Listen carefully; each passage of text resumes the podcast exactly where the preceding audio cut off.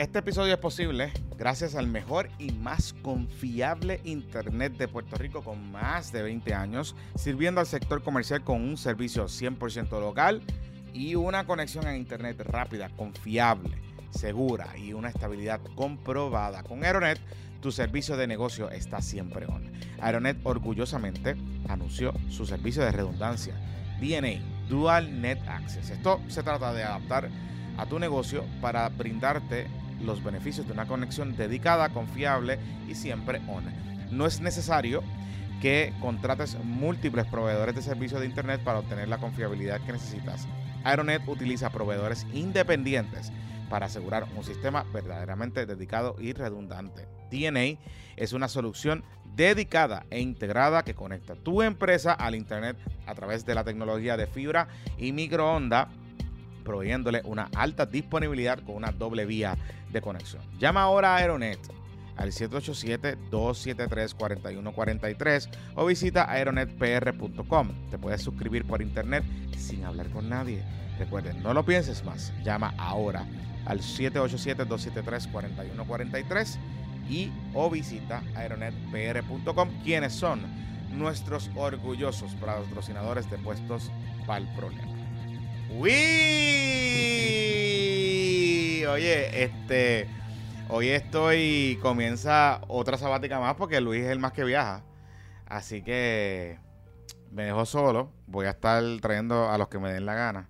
Y empecé pues este, esta semana.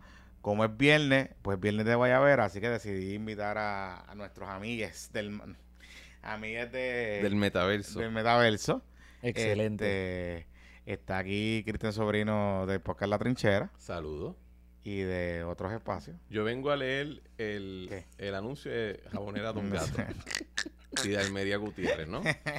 Ese era mi. Yo entendía que para eso que yo venía. Y está Javier, José Javier Lama, obviamente, pues, este, ¿sabes? Que el victorioso, el victorioso residente. Y, y, yo estoy aquí para reírme cuando sobrino lea el anuncio de Jabonera Don Gato. yo creo que eso hace un hit. Y de Almería Gutiérrez. Mira, este, qué bueno que tenerlos aquí. Eh, usualmente, pues, los viernes hacemos el panel de Guayabera por la mañana que nos escucha bastante gente que dice, aunque dice que no nos escucha, pero sí nos escuchan. Pero después nos repiten los talking eh, points. repiten los talking points. y presentan las demandas que de los temas que eh, discutimos. exacto. O empiezan, o empiezan a hablar de, o empiezan a hablar eh, los mensajes de WhatsApp, empiezan a llegar. Chicos, es que tú no entiendes. Exacto. ese tipo de cosas. Entonces, pues, nada.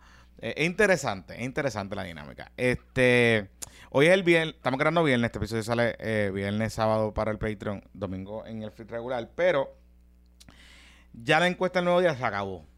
¿verdad? Este, el viernes se publicó el Head to Head. Gracias a Dios. Eh, ay, Dios mío. ay, Dios mío, nada más.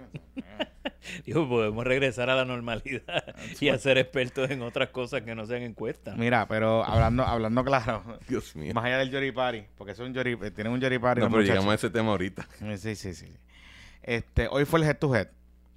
Y esencialmente el nuevo día está sugiriendo que la única que tiene la cosa cuadrada en el PNP es este Jennifer González. Eh, la, cuando la compara con todo el mundo, ella sacaría cuarenta y pico por ciento.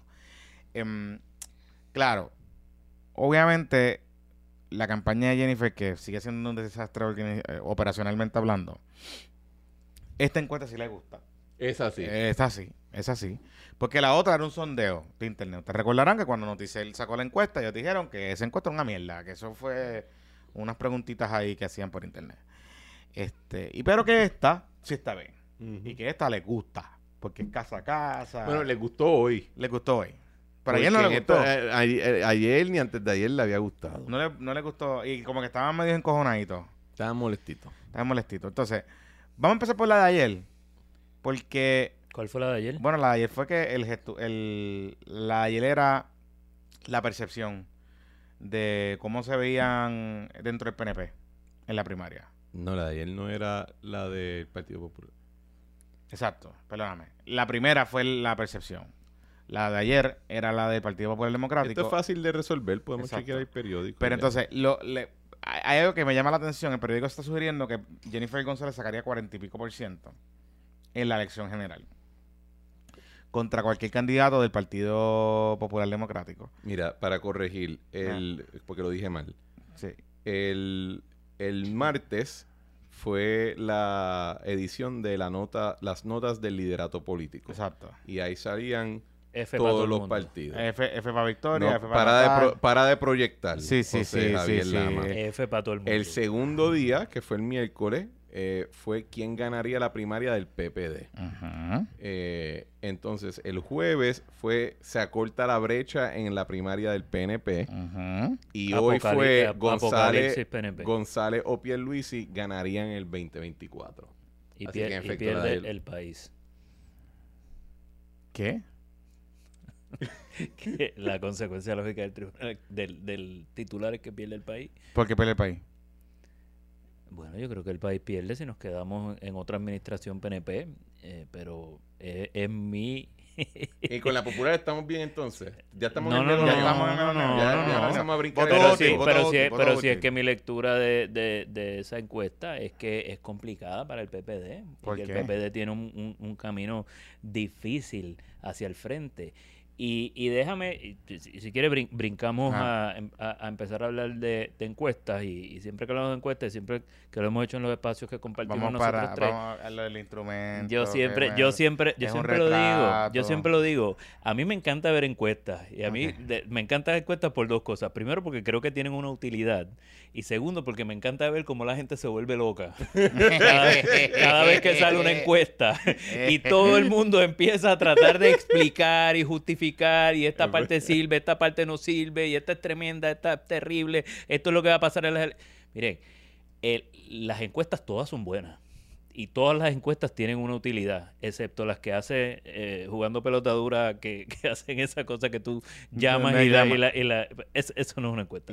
Pero también en todos los programas. Todo, todo, eso, esos son los verdaderos sondeos. y, eso, y, eso, tiene que ver con cuál, es la, qué es lo que piensa la, la, audiencia que está viendo. Pero eh, yo creo que todos esos instrumentos de medir opinión, eh, de establecer qué está pensando la gente, sea la metodología que use, la metodología sea buena, sea mala, el margen de error sea eh, poquito gigantesco, te dan datos que te permiten a ti no solamente ver lo que está pensando la gente, sino ver cuán efectivo está siendo el mensaje que tú estás llevando y cuán efectiva está siendo tu estrategia político-electoral.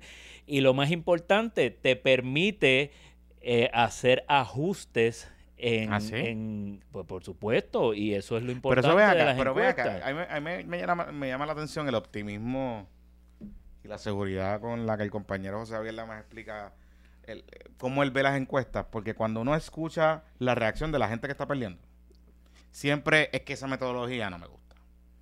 Ayer cuando se estaba filtrando el tema del de, resultado de San Juan, que vamos a entrar en eso ahora, lo primero que dijo que hizo Victoria Ciudadana fue enviar un token point línea buscaron una tablita, hicieron un Canva y buscaron tablita de lo que le decía la encuesta y cómo salió Manuel Natal. Lo que le decía la encuesta y cómo salió Manuel Natal. Entonces, me está curioso porque es razonable y me parece totalmente legítimo lo que plantea José Javier de que, miren, más allá de que esto es un retrato en el tiempo y toda esa sería esto es un instrumento que si tú no tienes chavos para hacer encuestas, pues tienes que utilizarlo de la manera que lo tengas que utilizar y que tienes que ajustar para poder comunicarla. Pero eso no es lo que ha estado en el Yoripari y, y no solamente Victoria Ciudadana, porque Jennifer González en algún momento dado estaba en Yoripari Mode, o los corillos, también, porque no les gustó ciertos números.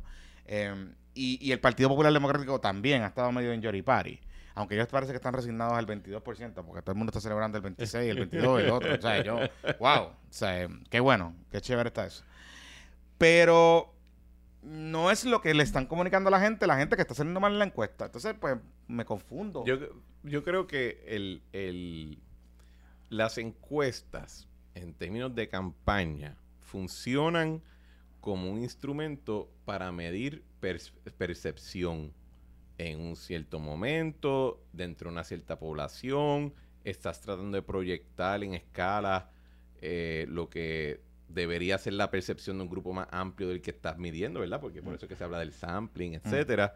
Y ese, esa medir percepción es sumamente útil en un proceso electoral porque te permite ajustar tu mensaje, eh, las posturas o la agenda o los elementos de la agenda a la cual se le está dando mayor énfasis en el discurso, eh, te permite eh, trabajar sobre las cualidades del candidato, ¿verdad? Porque el, el, hay veces, o sea, la gente yo creo que menosprecia cuán perceptivo es la audiencia y el electorado como tal y pues te permite eh, hacer ajustes. Lo que yo creo que es el fracaso de la manera que se discuten las encuestas es tratar de hablar de ellas como si fueran un sustituto para el proceso electoral. Y ahí es que viene el Jory Party. Porque en la medida que tú trates de, de, imponer lo que sale en una encuesta en un día a lo que va a pasar en las elecciones el año después, pues tiene uno hecho. Ahora... Digo, pero y, y déjame interrumpir rapidito tiene mucho que ver con que el periódico lo presenta con el titular. Si la elección fuera hoy, este sería el resultado.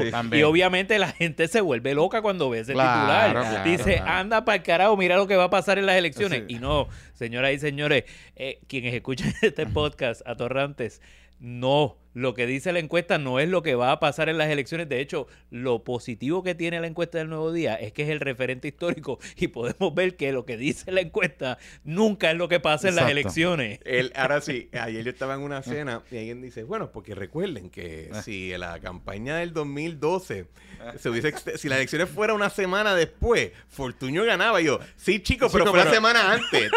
no hay manera que... No hay manera que, over. como que... I, don't, I don't want the what if en tu metaverso. Ajá, exacto. Eh, pero en esa línea creo que, como instrumento es valioso. Aquí, yo creo que en, el, en cuestión de la fenomenología que han sido las encuestas en Puerto Rico, lo que ha sobresalido en esta encuesta del nuevo día es cuán poco impactante yo creo que ha sido cuando tú lo comparas a las de otros cuatrenios. Sí. Y yo le hago, ¿verdad?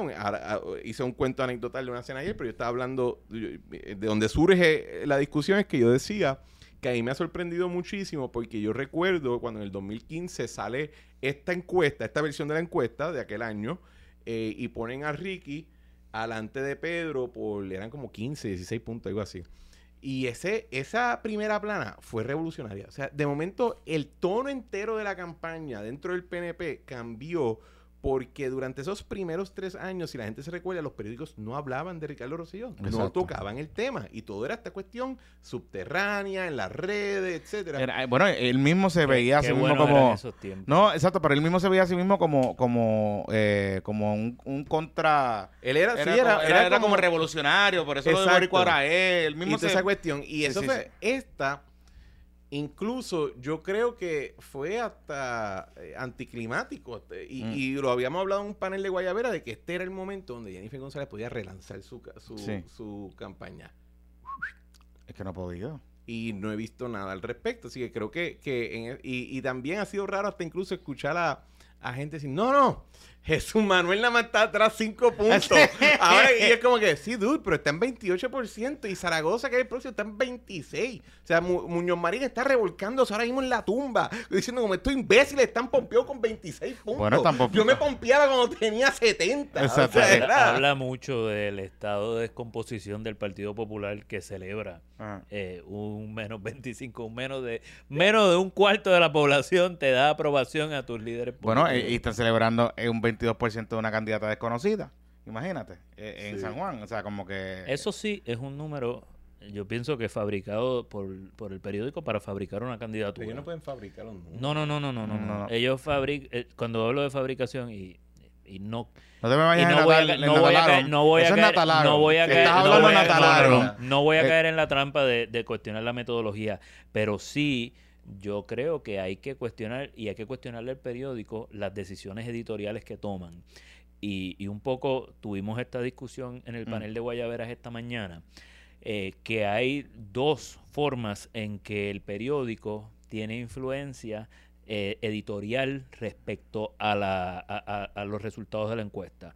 La primera y más lógica que vemos todos es cómo se proyecta, cómo se anuncia, cuándo se decide eh, que, que tal resultado lo vamos a poner junto a tal otro resultado y tal día. Y en esta particular, yo creo que es, bien evidente que le han dado una prominencia a los números del Movimiento Victoria Ciudadana, el Partido Independentista puertorriqueño y el tema de la alianza. Eh, y yo creo que hay un tema ahí que se está tratando de adelantar. Eh, y de hecho, incluso eh, a mí me sorprende. Tú positivamente o negativamente? No, creo que han tratado de proyectarlo negativamente. O sea, tú, okay, tú lo que estás diciendo es que la, manera que se ha reseñado los números de la alianza son para hacerlos ver peor de lo que están. no, creo que han cogido los resultados. Ok. Los que son. Estoy tratando de entender bien y lo, sí, sí, los resultados los que son y les han dado prominencia por encima de la carrera de eh, primarista entre Jennifer González y Pedro Pierluisi, asunto que debiera ser el más taquillero en este momento, pero el nuevo día entendió que era más taquillero decir que, la alianza tiene pocas probabilidades. Y habrá que ver por qué el periódico tomó esa decisión editorial, eso es su decisión editorial. Eh, pero la segunda decisión, y yo creo que esto está atado a, a eso, tiene que ver con la construcción de la pregunta, particularmente en el caso de San Juan. Eh, y aquí es donde único yo sí creo que hay que hacer unas acotaciones sobre metodología. Y que se les fue la mano, porque eh, yo estoy de acuerdo. Y en esa misma pregunta, Lama, ellos hacen una pregunta sobre el candidato del PIB y ponen candidato del PIB. Candidato del PIB. Por supuesto. Pero entonces deciden incluir el nombre de Estela González y el nombre de Manuel Natal digamos, ¿verdad? Porque era el, que se suena para San Juan. Pero en el, en el caso del PIB, curiosamente, aunque yo hubiese presentido que hubiese sido Adrián González porque fue el candidato y él está en los medios y qué sé yo, pero no lo incluyeron. o preguntaron en otras en otras entregas de la encuesta, dijeron alianza. Ajá. Y en esta no, en esta no es alianza. Eh, en este es PIB y, entonces, y entonces eh, es bien bonito. Me he ido alianza fuera del área metropolitana, no me he ido alianza en, el área metropolitana. donde tienes una sobremuestra. yo creo, yo creo que el, y este era un poquito lo que yo hablaba en el panel de Guayabera, mi perspectiva en términos del, de la encuesta de San Juan, mm. es que en realidad la dinámica que se estaba reflejando era más un referéndum sobre eh, la apreciación y el apoyo que puede tener Miguel Romero. En ese caso, Terestela, eh, que, que lo, ¿verdad? En ciertos círculos tiene, tiene cierto reconocimiento, pero yo no creo que ella tiene un factor de reconocimiento donde el 22% de la población de San Juan, del electorado de San Juan, dice, esta es la esa es la que es. No, creo que ella es un standing, ¿verdad? Un, ella ocupa lo que el puesto de candidato genérico Partido Popular Democrático creo, similar a lo que pasa es que pues el nombre ya ha estado sonando, así que la puedes utilizar. en el PIB no hay nadie sonando, en Dignidad no hay nadie sonando. Eh, creo que incluso que ellos incluyen a Manuel Natal infla la, el resultado de Victoria Ciudadana porque yo creo que si tú pondrías candidato genérico Victoria Ciudadana, probablemente saldría menor, porque se, y esa es mi apreciación basada en que Manuel tiene dentro de todo su propio following y tiene mayor prominencia que cualquier otro candidato de Victoria Ciudadana mm. en ese puesto. Así que por eso, hasta cierto punto, creo que incluir el nombre de él, aunque él no haya ya declarado su, su candidatura, igual que hicieron con Terestela, pues creo que hasta puede beneficiar a Victoria Ciudadana. Y quiero señalar que yo vi parte de una entrevista que dio Manuel a Manuel Natal al Nuevo Día eh, hablando sobre estos resultados y creo que fue elegante en la forma en que atendió el tema ¿Ah, de, de, O sea, decir que los periodistas están con él. No, no, no, no, no, en lo que eh, tiene que ver con el darle la bienvenida a la candidata a, la contienda y decir, no la conozco, pero eh, imagino, ah, que en el, imagino que en el proceso y, y, reconocer que tiene unas cualidades que son importantes. Yo creo que es un buen inicio a lo que pudiese ser una buena campaña por San Juan estoy seguro que va a demostrar la misma elegancia a Miguel Romero. Ese sí, me imagino, claro. Eh, y, y, by the way, creo que, eh, ¿verdad? Humilde sugerencia no le chotees a todo el mundo que los periodistas de un medio están locos contigo. Que te quieren, que te quieren. Que, te, hacen favores, que, se deprimen si tú no estás ganando y saliendo. O sea, eh, culea un poco. la, unidad investigativa del periódico tiene que, dentro de todo, parecer que, es neutral y de que no tienen... Y que, tú sabes, no tienen relaciones contigo y cosas así. porque, para que tengamos una idea, eh, lo que pasa es que, de hecho, está en nuestras redes sociales. Manuel Natal en, la entre, en esa misma entrevista que ya le Nadie los mandó a invitarme un viernes a eh, grabar. ¿Qué es eso? Espérate, ¿qué te estás abriendo con, con la sortija ignaciana? Ay, Dios mío. ahora yo entiendo, ese se entiende, ahora entiendo. Sí, eh, por eso. Yo no lo había entendido hasta hoy tampoco. Hasta acá. Okay, okay, okay, okay, Por eso es que lo usan hasta que se mueren. Mira, este, tú sabes que eh, está curioso, pero bien curioso, porque Manuel Natal y hago lo que está haciendo referencia sobre no es que en esa misma entrevista donde hay elegancia. Yo creo que fue bien elegante el trato de la candidata Pero eh, él va y barre, el, barre el piso con el periódico. Y se la tengo que dar porque sacó los cojones, fue allí y le dijo en la cara, ustedes no sirven, son una mierda. Sí. Pero Brownie points. Brownie points, en verdad se la debo. Pero en esa misma Yori Party, él dice yo estoy solidario con la gente del periódico porque... Se tienen que sentir mal, Están bien mal y deben estar abochornados por este resultado. como que, guy, ese es como que, diablo, caballo. O sea, eh, está un poco duro también y me parece tan irrespetuoso.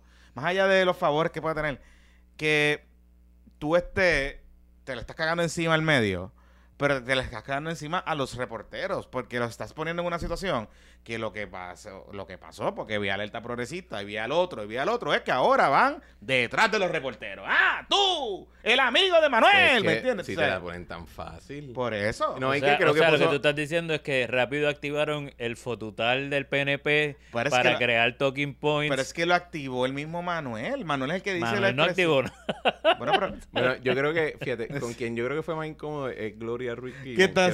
Y era como que, y no estoy diciendo que es que ella es de, ah, lo apoya. Lo que digo es como que pues, no sé qué decirle a eso.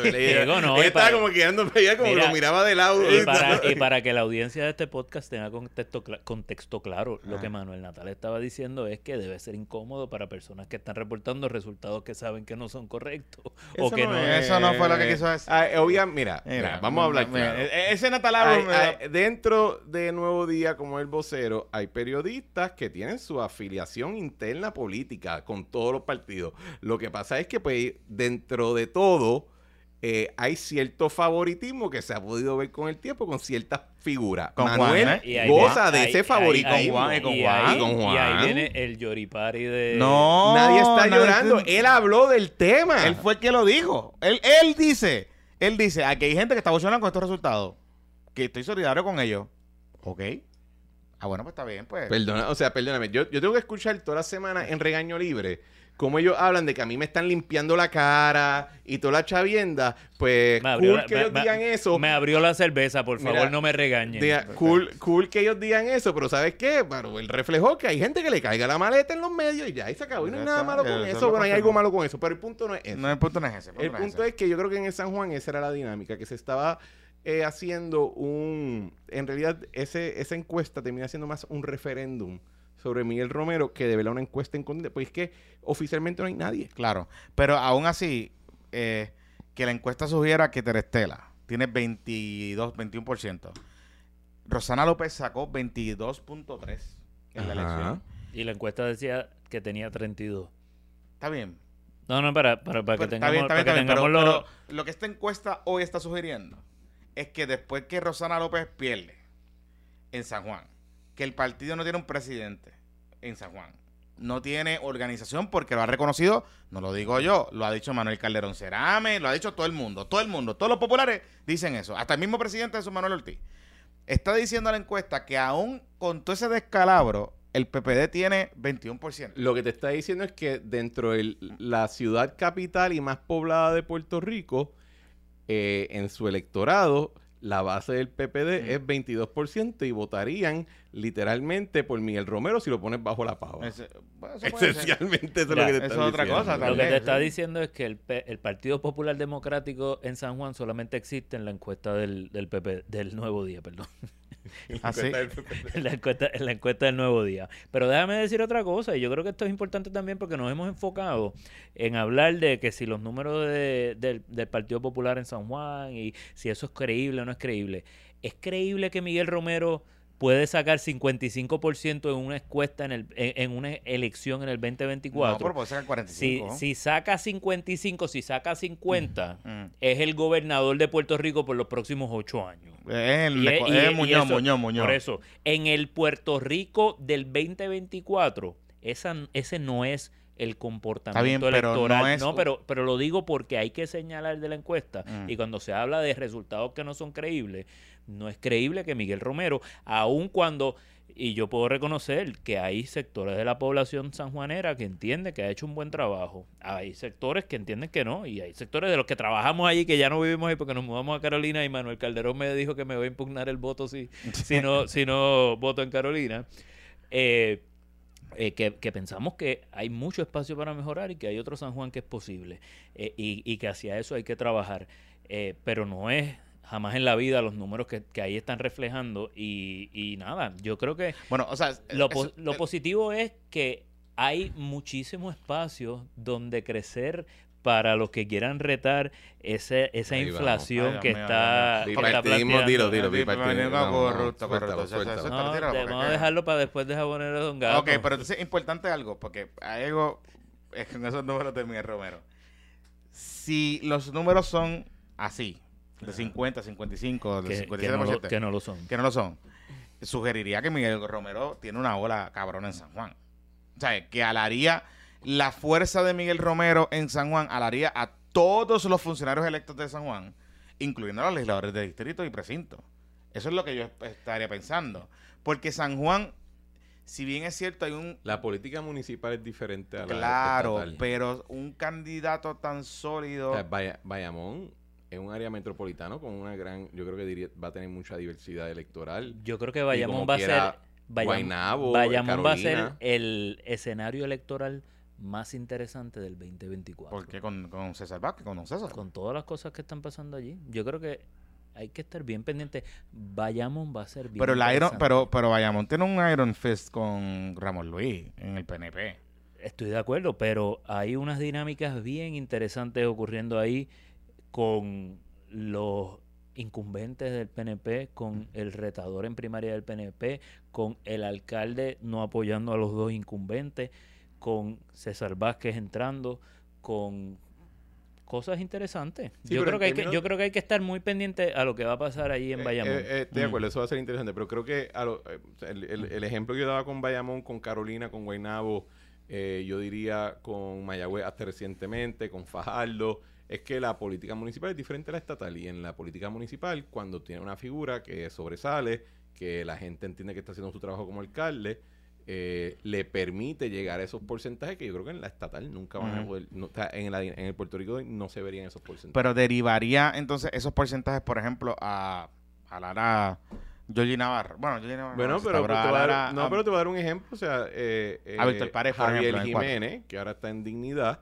Javier Jiménez tradicionalmente ganaba, daba unas tundas sólidas en San Sebastián pero el gobernador ganaba siempre por el Partido Popular. Mm. O sea que son dinámicas diferentes. no es como Carolina, Carolina estaba pero, San, pero San Juan es la capital y tiene unas dinámicas distintas al resto de los de las eh, contiendas municipales. Mm, ¿Cómo, cómo que? ¿Cómo cuál? No, no, no, yo creo que el, por ejemplo, eh, ganar... tradicionalmente a los alcaldes de San Juan le da con ser gobernador, eh, básicamente. No, por supuesto, San Juan es un stepping stone a, a la papeleta estatal.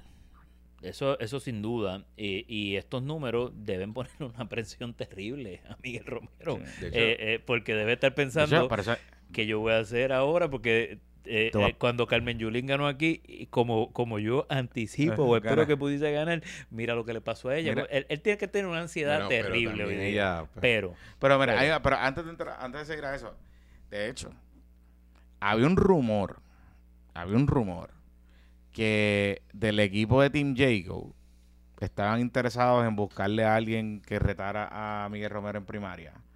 Eh, porque como él ha podido al, al, gobernador y como que para molestarle, que Yo no me creo eso ni por un segundo. Pero, ah, claro, yo yo no me lo creería por, ni por un segundo. El director de campaña de Miguel Romero es Ángel Cintrón, que tiene muy buena relación con la comisión. Por eso, no iba a pasar. Eso es lo primero. Y lo segundo. Eh, por eso, o sea, ¿quién es el loco que se ha tirado Exacto. Y lo segundo. Y lo segundo si alguien hubiese aparecido, pues yo creo que si alguien lo estuviese pensando, pues estos números. No, pues, eso, no es, eso O sea, como que no hay. Yo no creo en los rumores. Por eso, por eso le digo, o sea, pero las dinámicas de San Juan son las que llevaron a Julín no, pero al triunfo, pero también la sacaron para el carajo. Y desmoronaron el PP. Pero, a Yulín, se, salió ella sola. Ella sola también. Porque decidió correr para la gobernación. Y segundo, fue su administración la que votó la bola. O sea, hoy en día nadie en Puerto Rico defiende la administración del segundo cuatrenio de Carmen Yulín. Nadie. Ni, los populares. Ni Carmen Yulín. es que ni Carmen Yulín, es verdad. Ni ella eh, misma. Eh, eh, así que yo creo que el ejemplo de ella es incomparable porque yo nunca he visto Eh, en Puerto Rico hay que prestarle mucha atención cuando uno tiene un consenso amplio. Y el consenso de que todo el mundo odia ese segundo cuatrenio de ella es bastante yo no, Y yo no odio el segundo cuatrenio y yo respeto y admiro muchas cosas de ¿Cómo cuáles? ¿Cómo cuáles no, yo Creo, yo creo que ella intentó eh, darle seguimiento a unas extraordinarias ideas que ella había implementado. Lo que pasa es que yo creo, y es el tema que yo, y este, esta es la opinión de José Javier, no es la opinión de más nadie. Yo creo que Carmen Yulín tuvo una oportunidad extraordinaria para cambiar la política del país y en el momento de tomar la decisión se asustó y decidió darle una última oportunidad al Partido Popular y el Partido Popular se la tragó. Y eso fue lo que terminó hundiendo su carrera política. Si ella hubiese eh, anunciado que se desafiliaba del Partido Popular por todas las discrepancias que tenía y tiene, que las que tiene ahora las, tenía, de siempre. Lo que pasa es que hizo un cálculo político oportunista en donde puso su interés electoral por encima del bienestar del país. Que total. Y yo eso, pues, no lo eh, como elector no lo perdono. Todavía, todavía están llorando. Todavía este Victoria está llorando. Vamos ¿Qué próxima la encuesta vamos a ver? todavía este Victoria está llorando. No, no, no. Porque, porque Yolín No, pero, ve, pero ve, yo, yo, acabo de decir, yo acabo de decir, esta es la opinión. Lugar, ganaron la, la freaking oferta. O sea, exacto. Pero imagínate una... Ah, vamos, vamos, vamos, a... la, la elección del 2012 fue el día que fue, no una semana después. Mira, este, tuche, tuche. tuche. Oye, quiero hablarle a Pablo José. Este, ¿Quién? De, bueno. El que conoce un 1% de la gente. Eso, eh, yo creo que ustedes son. Yo ayer en el Zoom. Ajá. Yo no, podía creer que con la cuchara. yo no puedo creer que yo, era el que estaba defendiendo a Pablo José. Nos servimos con la cuchara Ustedes estaban desquiciados. Qué bueno. Anyway, saludito a Luisito Marí. Nadie lo manda a de viaje. Anyway, la cosa es que Pablito, te dejaron desprovisto. Te dejaron sin escudero. En el Zoom, bueno, no, no, apareció ni Calderón Cerame ni nadie ayer. anoche nadie apareció. la defensa de Pablito era de Cristian Sobrino. ¿Cómo te sientes de eso? o sea, Pablito, te van a cancelar. Sí, exacto. Este, imagínate, que Cristian está en Gil Pared hasta que la coma y esta semana quería desarrollar el palo. Está fuerte. La cosa tan fuerte. Está duro, está duro. Pero eso significa que estamos... ¿Cómo es? Este, los, los perros ladran. O alguien está mordido. Dímelo, Cervantes, dímelo. Cervantes, seguro. Zumba. Mira, em, yo te voy a hablar bien claro. Eh, hay algo que me llama la atención de esos números de, Pablo José. Y es que, y estamos hablando específicamente cuando se le pregunta, eh, hay dos preguntas que hace el nuevo día. Dice, eh, ¿quién es el líder máximo en el PPD y en el PNP también? ¿Y quién es el político de mayor influencia? Son es casi lo mismo, pero no es lo mismo. Porque hablan, de política, la pregunta es político. Es político de mayor influencia dentro del PPD. Ese, resultado es mentira. ¿Por qué? Ese resultado es mentira, porque será real, que tal vez será realidad la, la, eh, opinión de la gente o, lo que la gente piensa o lo, lo que percibe. Pero el político popular de mayor influencia es Pablo José. Es Pablo Hernández y sin duda y la, la, muestra de eso es que todo el mundo en el Partido Popular ha organizado sus candidaturas pensando en el 2028 bajo la, bajo la gobernación. La, pregunta es, líder máximo del partido actualmente mm. y quién tiene la mayor influencia política dentro del partido. Esa era la pregunta. Cuando tú logras evitar primaria cuando tú logras descarrilar candidatos, pasa es, es, influencia. En, términos de, lo que ocurre, Pablo José es influyente dentro del partido. es el más que recauda dentro del partido. Y, no, estoy diciendo porque me, agrada. Eh, yo no, coincido con no, no, no, no, la mitad de la política de él. Pero yo creo, de verdad, de verdad, hablando súper claro, a mí me da la impresión que esa influencia está atada a que hay mucha gente en el PPD que quiere vivir su camelo, del camelo que vive el PNP, de la herencia y la cosa, de que papá, eh, papá Rosselló y Ricky y toda la cosa. Estoy puesto para marchar para sacar a Pablito. Pues claro, eh, no. Estoy aquí. Estoy al lado tuyo, bro. suave. Eh, lo que quiero decir con es esto que ya rodé la película hasta el final. Hasta el final. Pero lo que quiero decir con esto es que todo eso que tú estás diciendo de poder de influencia, está atado exclusivamente al tema de que él es el nieto de Hernández Colón. Oh, bueno, o sea, pero vamos, a recapitular, vamos a recapitular. Por eso le abrieron las puertas de par en par, más nada. El, asunto, es un hijo del privilegio. Claro, pero duda. el asunto viene de que cuando en la encuesta del Nuevo Día se pregunta quién es el líder máximo del Partido Popular actualmente, Jesús Manuel sale arriba con 27. Le sigue Charlie Delgado con 23. José Luis Dalmau con 13. Juan Zaragoza con 10. Aníbal y Luis Javier Hernández, Imagínate. 6% cada uno. Héctor Ferrer, eh, hijo, con 3%, sigue bajan unos cuantos escalones más. Qué fuerte. Y entonces Pablo José está con un por ciento. Y cuando se pregunta quién tiene la mayor influencia política dentro del PPD, nuevamente sale eh, Carlos del Charlie Delgado y Jesús Manuel primero y segundo, José Luis Dalmao, etcétera. Y eh, Pablo José sale de nuevo con un por ciento, Héctor Ferrer Jr. sale con cuatro. Y eh, personas como Jonathan han estado eh, haciendo leña de árbol caído, diciendo de que se cayó el árbol y de que aquí hay un asunto de que no se está si es influyente o no, ¿quién se ha atrevido a llevarle la contraria a Pablo Hernández desde que anunció. Está bien, pero no se la han llevado no por el hecho de que tenga influencia entre, entre los populares, es porque tiene influencia en la cúpula claro, del partido, porque es el nieto de Hernández Colón. o sea, dentro del eh, liderato. Dentro del liderato, nadie, es el más influyente. Claro, dentro del liderato, dentro del, o sea, ahora mismo con ese número que está ahí, José Javier, el Villalba Power hubiese tenido una oportunidad, hubiese no, una pela. No, no, no, confunden, no es José Javier. Eh, perdóname. José, este, Javier no va a correr nunca bajo, bueno, José Javier no va a correr nunca, pero, no va a correr bajo, mucho menos bajo el, el PPD, la cosa es así. Eh, eh, Luis Javier Villalba Power. O sea, todos los que en algún momento dado sonaron para comisionado residente, si tú ves ese número hace un año, tú dices, diablo, pues puñeta, pues. es que, mira, yo, yo voy a hacer eh, mi lectura de esto. El, yo creo que hay una diferencia cuando tú le preguntas a alguien quién es el líder máximo, ahí obviamente, el líder máximo en Puerto Rico es el ejecutivo, ¿verdad? Eh, ¿Quién es el, prox, el que se te hace, el que tú ves en la silla del gobernador? Y, o que en algún momento ocupó la silla del gobernador o, tú piensas que, puede o corrió para cubrir la silla del gobernador, ¿verdad? Eso es el líder máximo en Puerto Rico. Eso es mi interpretación, ¿verdad? Yo estoy tratando de ver la entraña de los animales sacrificados a los dioses. Mm. ¿Quién tiene la mayor influencia política? Creo que se ve de una manera similar. Yo creo que el asunto que tiene, tú ves, por ejemplo, Pablo José, dentro de todo, tiene, tiene influencia en qué ocurre. Sí, y, José, Javier, yo creo que todos los ejemplos que dio, todos son sporón, pero él no ha ocupado una silla. Mm. Es, una. Él, él, tiene soft power. Es una influencia, vamos a decir, cultural dentro de la institución. Cuando ocupe la silla, ahí quizás cambia la fórmula. Pero yo creo que por eso es que sale ese por ciento, porque si tú le preguntas a la persona quién tiene mayor influencia o quién es el líder máximo, lo están pensando en el sentido oficial de la palabra y te dicen, bueno, pues pero no él me cae bien, a él le escucha, pero no está corriendo el show. La, razón es más pedestre que esa. Yo creo que, eh, y, y es una cosa bien real, yo creo que la gente encuestada piensa, pues no está corriendo para gobernador, no es el líder máximo. Yo ah, eso, en esa pregunta estoy de acuerdo. Es tan sencillo como pero en esa pregunta estoy de acuerdo. Pero en la de influencia dentro del partido, que él... Bueno, volvemos. Yo no pensaría que él hubiese salido primero.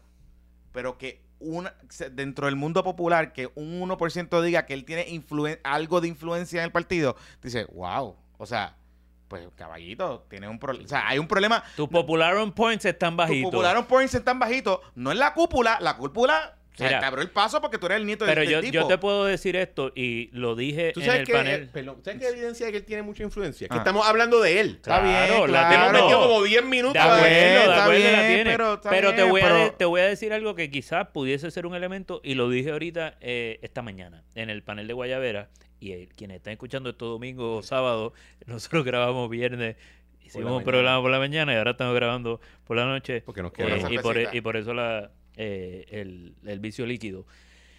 Pero yo, yo dije esto y yo me reitero esto y, creo que eso puede ser un elemento.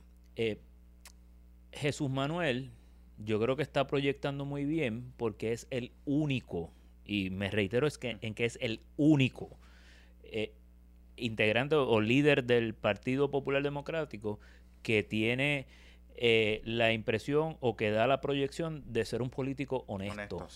Y yo creo que Pablo Hernández da la impresión de ser un político deshonesto. y da la impresión de ser un político deshonesto desde la primera expresión que hizo cuando decidió que se iba a lanzar a ser político, que fue, no miren mi apellido.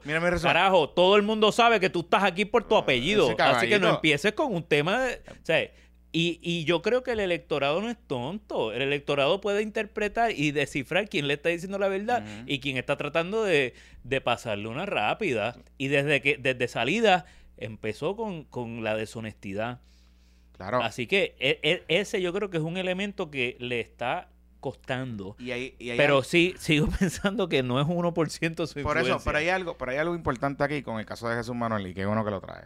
Eh, creo que la gente sigue subestimando a Jesús Manuel. Sí. Eh, o sea, en el mundo de los analistas políticos, este, de los algunos podcasts, etcétera. O sea, yo me, me da la impresión, inclusive a veces hasta él, me da la impresión que se subestima. ¿verdad? De, cómo él se va proyectando, cómo se ve un poco a veces como desconfiado eh, o no, no tan seguro de, la, de los pasos que está tomando.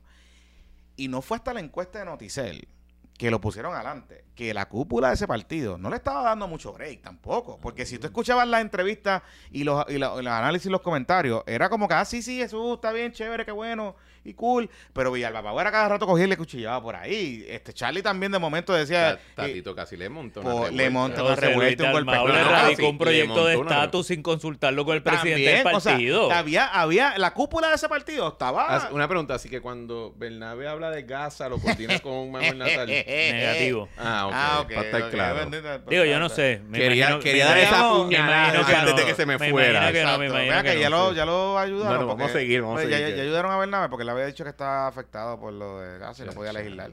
Eh, de, verdad que Ponte serio, siervo. Anyway, la cosa es que, ¿verdad? Redondeando ese punto, cuando me da la impresión que todavía siguen subestimándolo y si él está cobrando un poco más de confianza cuando, por ejemplo pues tú ves a Luisito Marí uniéndose al tema este del Comité de Futuro. No, fue que se unió.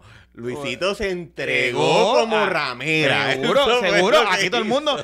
Después de ese encuesta Noticel, después de ese encuesta Noticel, aquí era el, el como el Luisito este, lleva ocho años en este podcast quejándose del Partido Popular. Y de momento, vámonos. Se entregó, tú sabes, sin pantalones. Dios, no, muchacho, vámonos con Ni te fuerce. Vámonos por ahí.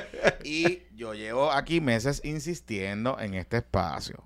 Y se lo he dicho a Luisito en un sinnúmero de ocasiones. Y él me dice, sí, es verdad, pero bueno, que el, el país se parece más a Jesús Manuel Ortiz que a Pablo José Hernández. O sea, el futuro de refundar el partido, de buscarle la vuelta, lo que sea, se parece más a Jesús Manuel Ortiz que tiene una historia de venir de abajo, que no tiene un pedigrí, que no tiene apellido, que es un padre de familia, que viene de escuela pública, que ha trabajado desde vender botellas de agua hasta llegar a ser el presidente del partido.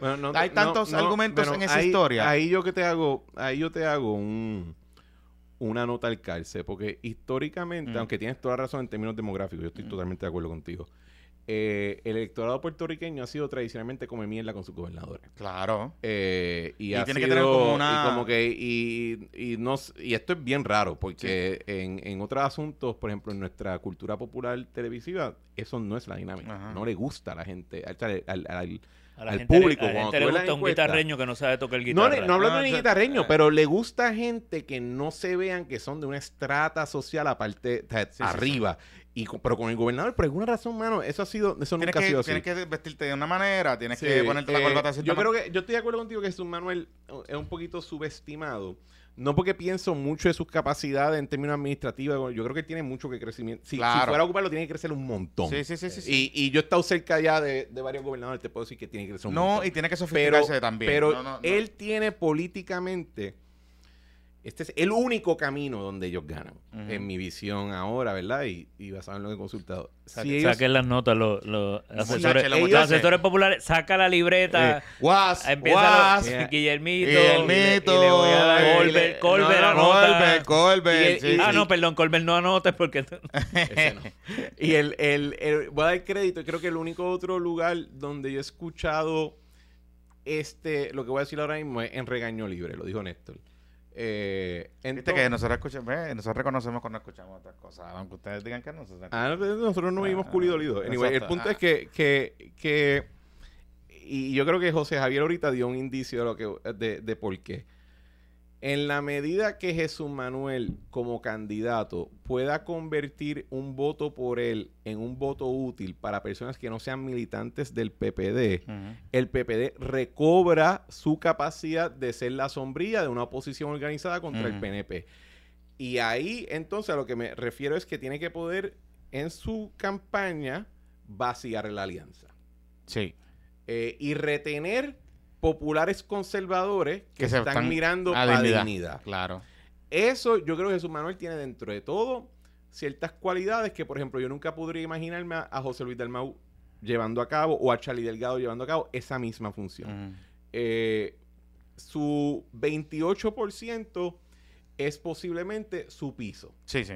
Lo que pasa es que yo creo que eh, cuando lo tiro en el contraste a Pedro Pierluisi o a Jennifer González, eh, Jennifer quizás es el, tope, ¿verdad? Pero en ese 45%, que hay, mucho que discutir ahí, pero eh, Pedro Pierluisi no es solamente 30 y pico por ciento, porque eh, la idea de que 12% se evapora porque no ganó Jennifer pues, está medio raro. Pero yo creo que Jesús Manuel tiene esa capacidad de una manera que José Luis Dalmau, ni Charlie Delgado, ni Villalba, Javier Hernández, ninguno de los tres la tenía. Sí, sí, sí. Y ni Pablo, Pablo José. La podría tener, pero creo que eh, el background demográfico de él no tiene la misma capacidad que tiene la de Jesús Manuel. Pero, pero, déjame decir una, cosa sobre eso, y, y es lo que yo honestamente creo. Yo pienso que Jesús Manuel no va a terminar siendo el candidato. Yo creo ah, que yo creo yo pienso que en la primaria va a perder y yo creo que hay un espacio tremendo de crecimiento y lo, ¿Tú crees que Zaragoza le va a ganar? Yo creo que Zaragoza Yo creo que Zaragoza tiene Yo creo que Zaragoza tiene un camino ahí.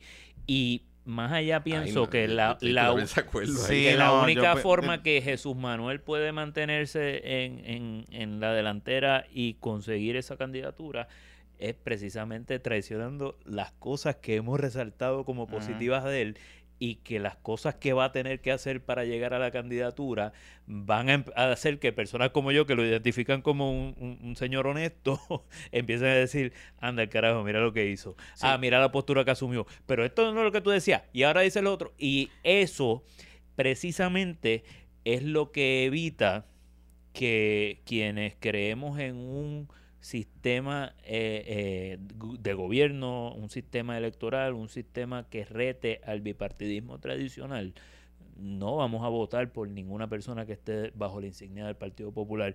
Eh, y, y, es ojalá ojalá yo yo me equivocara pero yo pienso que hay un que hay un camino. Hay tantas maneras en que pienso que está equivocado que no se puede. Pues muy bien, pero está bien, pero, dale, pues, pues, pues ah, pero, no me equivoco. pero yo creo que, pero yo creo que Jesús Manuel no se convierte en el candidato sin proyectarse como un, una persona deshonesta. Y eso es, y eso, y eso sería terrible es para él. positivo que lo va a descojonar. Correcto. Sí, y, y yo, yo ah. personalmente encuentro que hasta eh, Zaragoza sale inflado en esa, en esa. Creo que está un poco inflado, pero, pero te voy a decir algo el peligro de Juan Zaragoza, o sea, hablo el peligro en el sentido de como candidato en el head to head con Jesús Manuel si termina anunciando, que va a anunciar, pero no ha anunciado todavía. Es que Juan Zaragoza es don't give a fuck.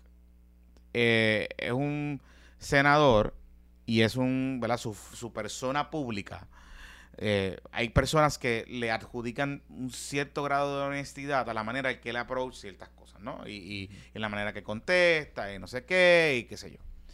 Que eso le dé las herramientas para ganar, yo no estoy tan seguro. Pero en una campaña, en una contienda como esta de dos, con un candidato que es Jesús Manuel, que tiene unos buenos positivos desde su percepción, pero unos altos negativos desde el punto de vista de la sofisticación, no tiene la experiencia administrativa, tiene un montón de elementos. O sea, nosotros no conocemos ni una cuarta parte de lo que piensa Jesús Manuel sobre Hechos. Él, él sabe, él lo conoce también. Por eso claro, yo no tengo duda de que él tiene unas convicciones y creencias, opiniones y Pero en el momento que por ejemplo, en el momento que por ejemplo Juan Zaragoza salga y empiecen a hablar de cuál es la política contributiva de un gobierno de Jesús Manuel versus la de Juan Zaragoza o cuál va a ser la evolución de Zaragoza a mí me acuerda cuando nadie le daba oportunidad a Charlie de obtener la candidatura. Por eso y, Zaragoza para mí es totalmente diferente y de hecho como PNP ojalá ustedes tengan toda la razón. Yo, y lo he dicho en, en otros programas, si Juan Zaragoza es candidato, yo me voy a trabajar de gratis a la, a la agencia de publicidad de la campaña, porque yo tengo horas de ideas ya de mi eh, cabeza, de, de anuncios, de ataque, de todo. O sea, el eh, Juan Zaragoza no es un buen candidato para nada. para un partido que está, que está viniendo de la posición yo de Yo no estoy diciendo que es un buen candidato. Yo te estoy diciendo que puede ganar la primaria. Por eso, por eso. Mira, de los digo. Yo no te estoy diciendo que es buen candidato. De ustedes a los, a, los oídos de Dios. Por eso, por eso te digo, en la elección general, olvídate, es un desastre. Pero en la... O sea, inclusive ese head to head que le ponen a él de... Eh, que estaría cerca de Pipo, que es como los números que él siempre ha dicho de su encuesta, que él hizo, que no se hizo yo no creo que él está ahí. O sea, honestamente, o sea, yo no creo que él está ahí. Yo creo que le está cogiendo una pela con los dos. Pero en el gesto. Ay, qué interesante. Nunca de verdad que nunca pero, he escuchado yo, con esta pero con yo, Jesús yo Manuel, yo no veo, yo veo yo un creo camino que ahí que es complicado. los electores de los electores de Charlie se parecen más a, a, Zaragoza que a Jesús Manuel. Me voy a tener que ir a mi Y ahí hay un veintipico por ciento conforme la encuesta. Charlie, y Charlie, esta semana, cuando yo le entrevisté, dejó entrever que lo que la gente le dice en la calle que está buscando de candidato es gente con experiencia, es administrativa, para aquí para allá, y que él se iba a mantener neutral hasta que viera la cosa y no sé qué carajo. Pero no dijo que no iba a endosar a Por nadie. eso, entonces, entonces Charlie, se está convirtiendo como Donald Trump. Charlie dijo que cuando él se encuentra con gente en la calle, le dicen que están buscando personas con cualidades como las que él decía que él tenía. Es correcto. Ah, Es correcto. pero eso me acuerda, eso me acuerda, mira, eso me acuerda y no quiero dejar de, de acotarlo porque me parece que es importante. Otro, otro de las deshonestidades que ha dicho Pablo Hernández. es, que, es que a mí me desagrada la gente deshonesta. Honestamente me desagrada la gente deshonesta. El otro día yo lo escuché en una entrevista que dijo, a mí me para gente en la calle. Y me, para, me paró un pipiolo y me dijo, voy de camino a, a ver la entrega de la medalla Gilberto Concepción de Gracia. Y yo soy independentista pipiolo de toda la vida, pero voy a votar por ti. Mire, Pablo, yo te conozco. No seas embustero. No seas embustero. Pero ¿y si eso pasó? No seas embustero, eso no pasó. No, existe un pipiolo. Bueno, eso... No existe un pipiolo, es verdad. No existe un pipiolo, no existe un pipiolo que yo haya conocido en mi vida. Que haya ido a la medalla Gilberto Que haya dicho, mire, yo voy a votar por por favor, no le mientas al país, porque el país no es pendejo. Mm, Dios mío. Es que la verdad, yo no conozco un pipiolo que me haya, dicho, que, que haya dicho. Y, no, hay, gente, y hay gente, hay gente de Victoria que me para y me dice que nadie de Victoria te ha parado en la vida a decir yo, yo soy de Victoria, voy a votar por ti. Por favor, la, el, el país. Ni el primo de El país se entera. espera, no, hay otro candidato de Victoria ni del PIB. El, el del PIB nadie va a saber ni quién es. O sea, Juan Dalmau sacó ocho puntos por encima de él. Déjame, decir esto, y esto también es otra de las cosas por las cuales la gente se molesta con palabra libre, palabra libre porque esto no es embuste que dice Eduardo Lalo. que la gente lo para en el aeropuerto. Ah, yo lo siento. Y que, no tiene televisión, pero ahora dice. Yo lo siento. A la gente no le gusta la deshonestidad. Exacto. Entonces, mire, la gente, te digo más, la gente no anda por ahí parando a nadie. Eso para, empezar. Y menos después de COVID. el embuste más grande que dicen los políticos y la gente que te lo. la gente me, que Eso no es verdad. La a mí, gente, a mí, la gente me, para. a mí me paran de vez en cuando. Ah, pero te paran a decirte qué. ¿Cómo? ¿Qué te han dicho cuando te paran? te preguntan, oye, ¿cómo tú ves las cosas? Ah, por eso. Y esos son el tipo de deshonestidades que la gente no le gusta. Claro. Porque, Pablo Hernández, la gente no es pendeja. Mira, este... Y el resumen... Y, by the way, Pablo Hernández, sé que nos invitaste a ver tu resumen. Hay gente que lo está viendo. Este... Y está como que... Hmm, what is this? Eh, hay personas que han escrito y lo viste en las redes sociales, como que, por ejemplo, el tema este de que asesoró a Mark Zuckerberg.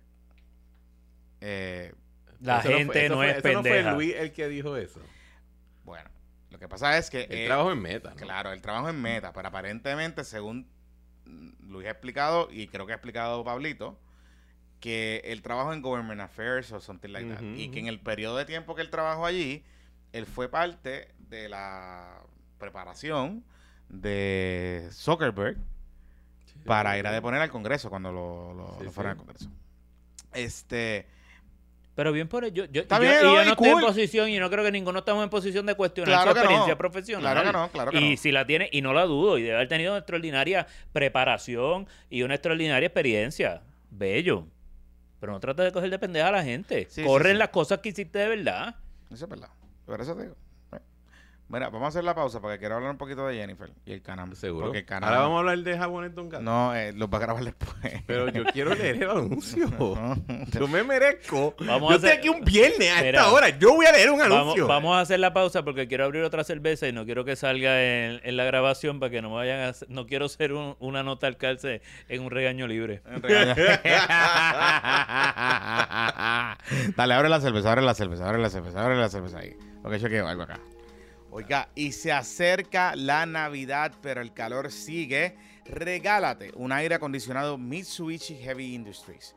Recuerda, Mitsubishi Heavy Industries. Alta eficiencia, gran capacidad de enfriamiento, operación silenciosa y la mejor tecnología japonesa para tu hogar o negocio. Los aires Mitsubishi, escucha bien, son recomendados por los expertos para mejorar el rendimiento de tus sistemas de energía solar. Si usted tiene placas en su casa y usted quiere que le rindan las placas y le rinda la batería, debe cambiar sus aires acondicionados a Mitsubishi Heavy Industries. Tienen financiamiento disponible, pueden comprarlo hoy en Aircon al 787-707-0556. 787-707-0556 o accede a airconpr.com airconpr.com. Y también este episodio es traído a ustedes por Roy Chévere, nuestro agente de seguros e inversiones patroncito activo desde el 2009. Roy se especializa en planificar estrategias de retiro y ahorro. Además de las iras, Roy tiene otros productos. Pólizas cubiertas contra cárcel, lo que eh, se vende te paga hasta 100 mil dólares por diagnóstico, a diferencia de esas otras compañías que pagan procedimientos y hay que estar sometiendo evidencias. Pólizas también de seguro de vida. También trabaja toda póliza de vida a término o con acumulación de activos en efectivo. Son excelentes para suplementar el plan de retiro, ahorros para estudios como college funding, key person, buy and sell agreements, entre otras cosas. Rollover de anualidades 401k y también pueden transferir productos de otros lugares a los productos que te vende Roy Chévere. Comunícate con tu asesor financiero patroncito al 787-209-8441. 787-209-8441 o también lo puedes buscar en Instagram como Chévere Financial. Mira qué chévere. Y este episodio también es traído a ustedes por Armería Gutiérrez en Arecibo, tu armería y club de tiro patroncito. Haz los trámites para tu importación de arma o practica tu puntería en Arecibo. Búscalos en Facebook eh, como Armería Gutiérrez o llámalos al 787-878-2995. Y también este episodio es traído a ustedes por los jabones Don Gato, que son hechos a mano, sin químicos dañinos ni detergentes, elaborados con los mejores aceites naturales, esenciales y aromáticos seguros para la piel.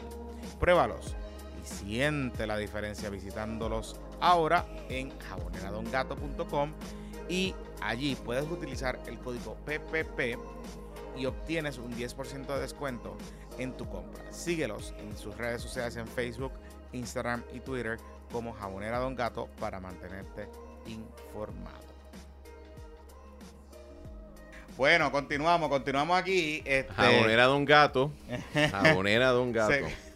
Life Extension, como yo, yo Life Extension, yo, tengo un jabón de jabonera Don Gato porque me lo regalaron en la fiesta que hicieron, en, la actividad que hicieron de, de PPP. De hecho, por eso tengo. Eso, porque. Eh, esto se llama cup holder o eh, bottle holder. Como un, como un can holder, beer, holder. Sí, sí. Los independentistas también hablamos inglés. Yo estoy loco por anunciar la alianza. ¿De qué? Que todos de verdad queremos. No la porquería esa que quiere el ama. La alianza que todos queremos es entre Leandro Paredes y Jabonera Don Gato. Ah, oh.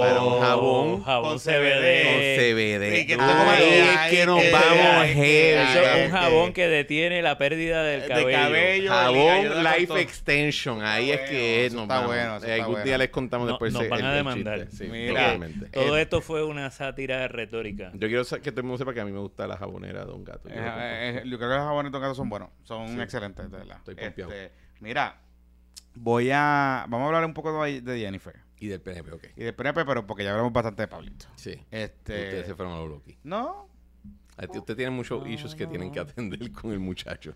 no, no, no, no, no, no. Jennifer, vamos para donde el PNP, dale. Ah, vamos, Dale. hablando de, de deshonestidad. Eh, sí, este...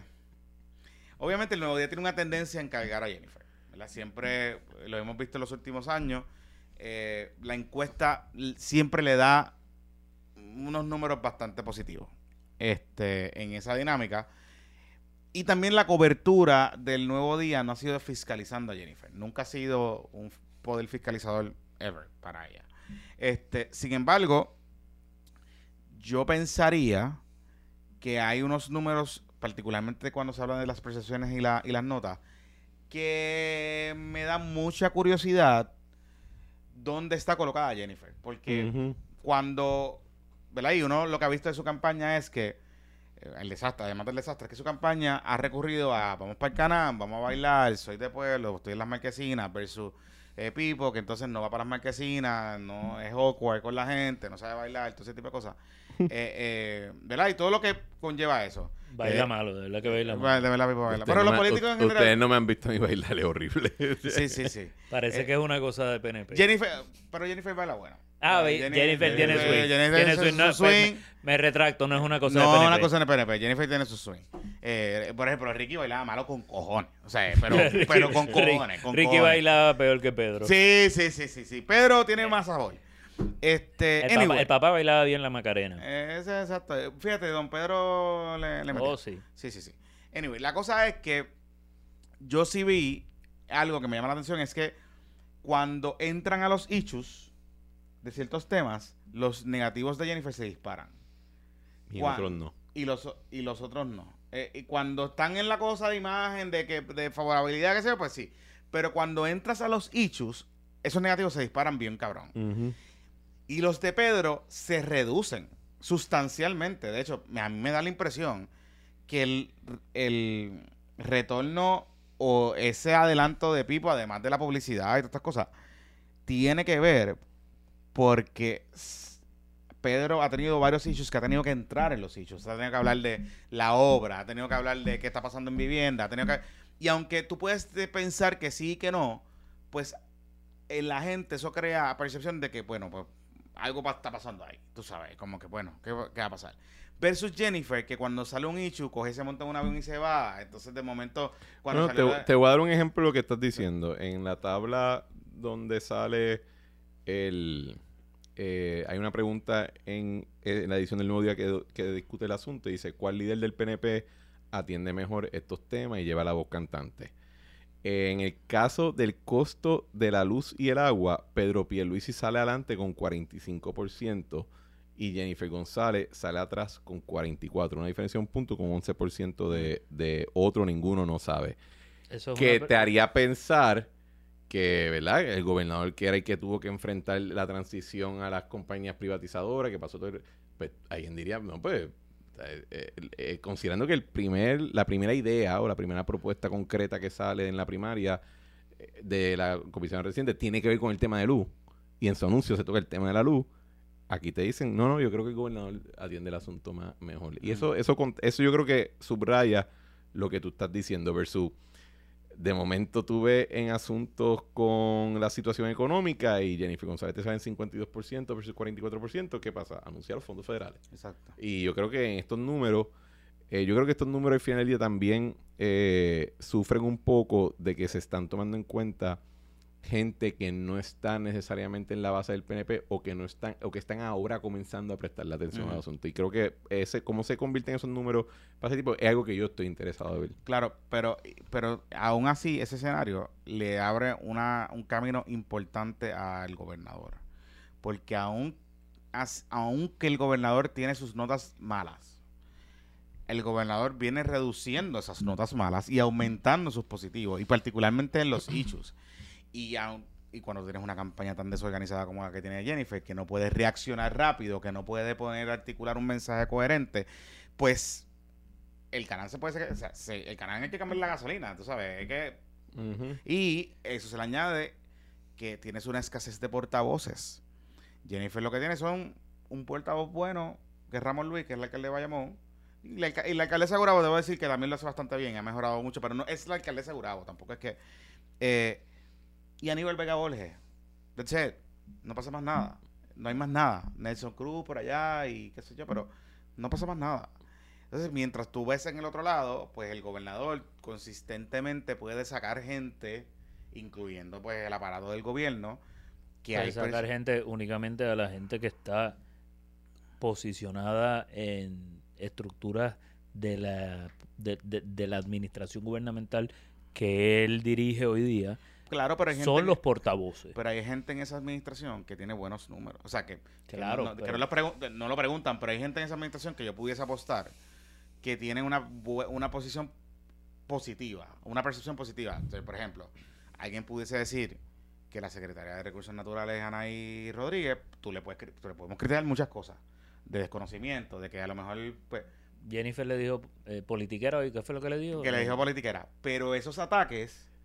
ahí es que tú ves que no tiene campaña. que no tiene campaña, porque esos ataques...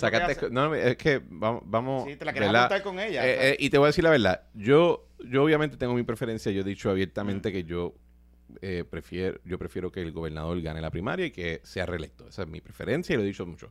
Pero yo trato mucho de ser hasta cierto punto eh, eh, justo con, con la comisionada residente y su equipo y cada vez me lo están haciendo más difícil. Claro. Porque yo quiero entender cómo es que el día que tú sales con 45% en una general, tú estás diciéndole politiquera a Anaí Rodríguez y a Noelia decía que dentro de todo nadie sabe quiénes son.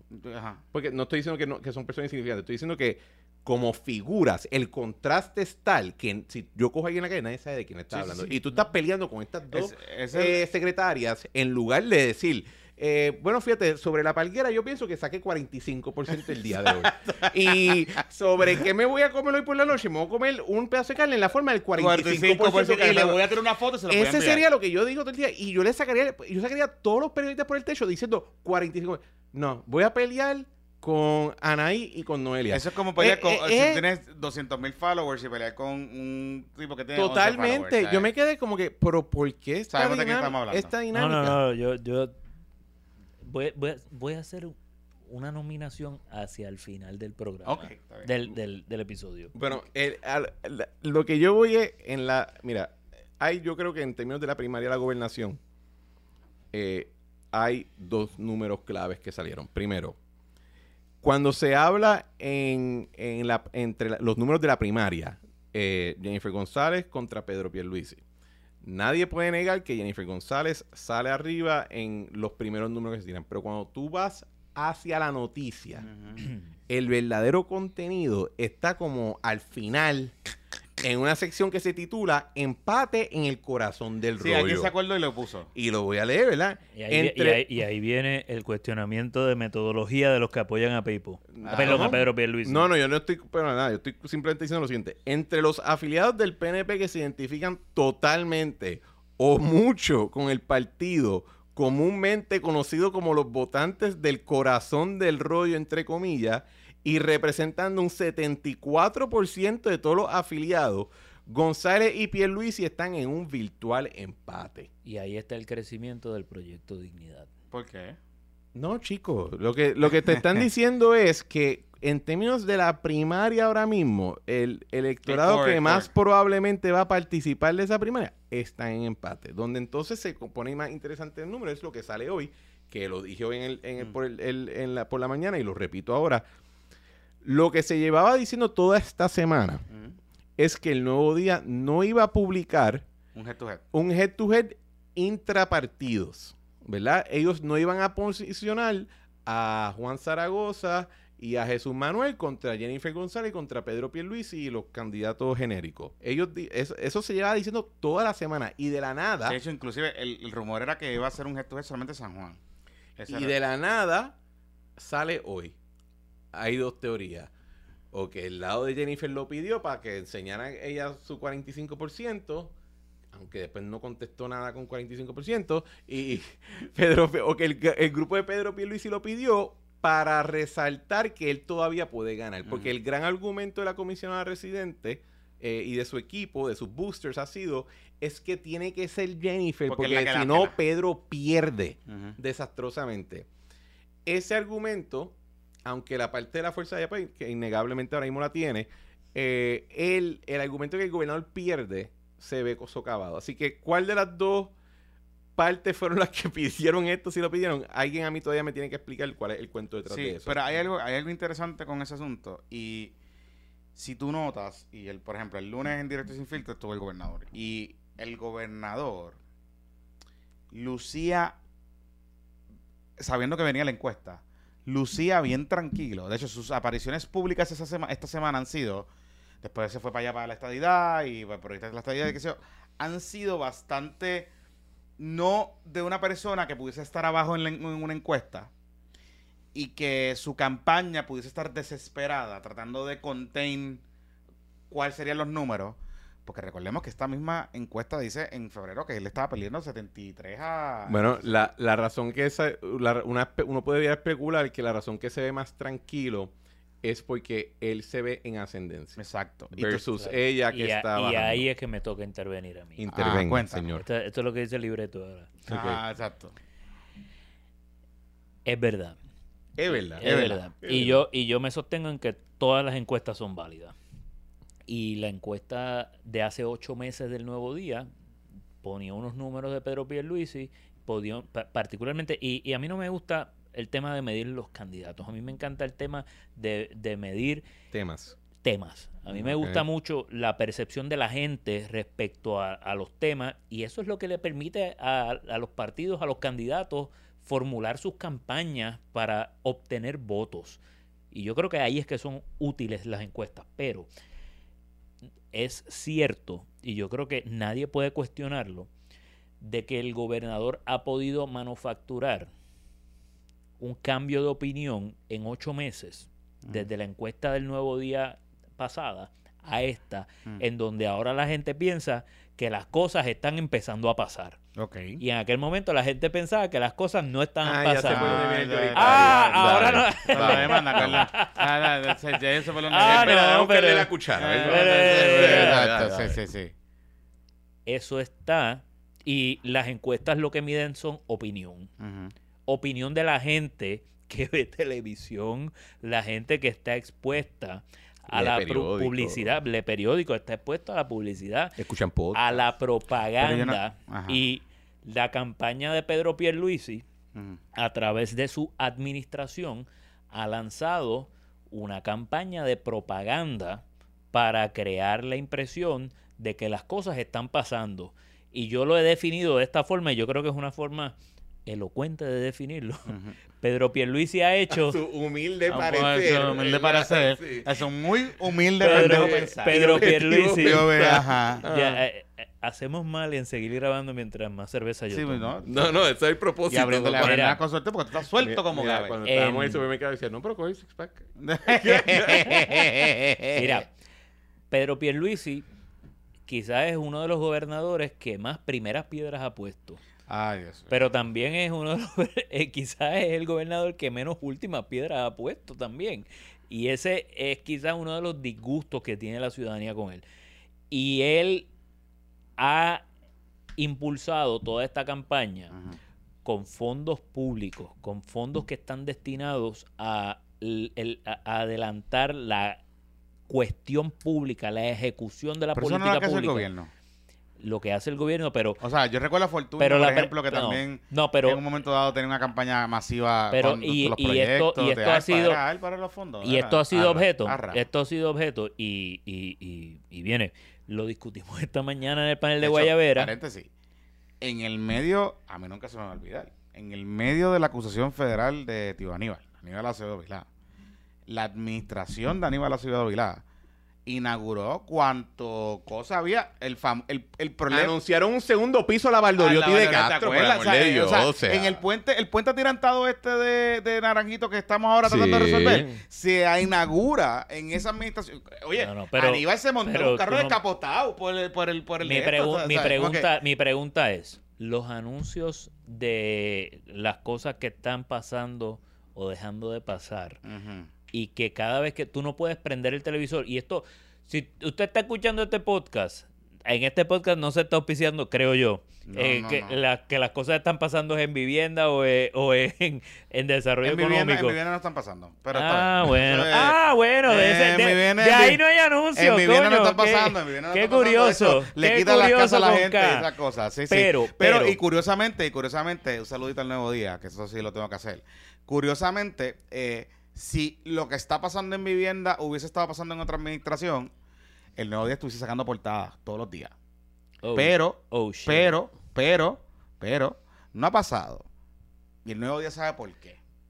Y a mí me parece, inclusive, un poco irresponsabilidad periodística y una falta de tíralo al medio, Jonathan, tíralo al medio, que los periodistas se sienten, se sienten mal cuando quiero, sale. Yo quiero dejar claro, yo tengo un conflicto de interés, no puedo Está bien, pero yo no tengo problemas, lo que te quiero decir es con esto es, yo no tengo problemas con que la gente tenga sus relaciones personales porque cada quien, cada cual, ¿verdad? O sea, nada malo con eso.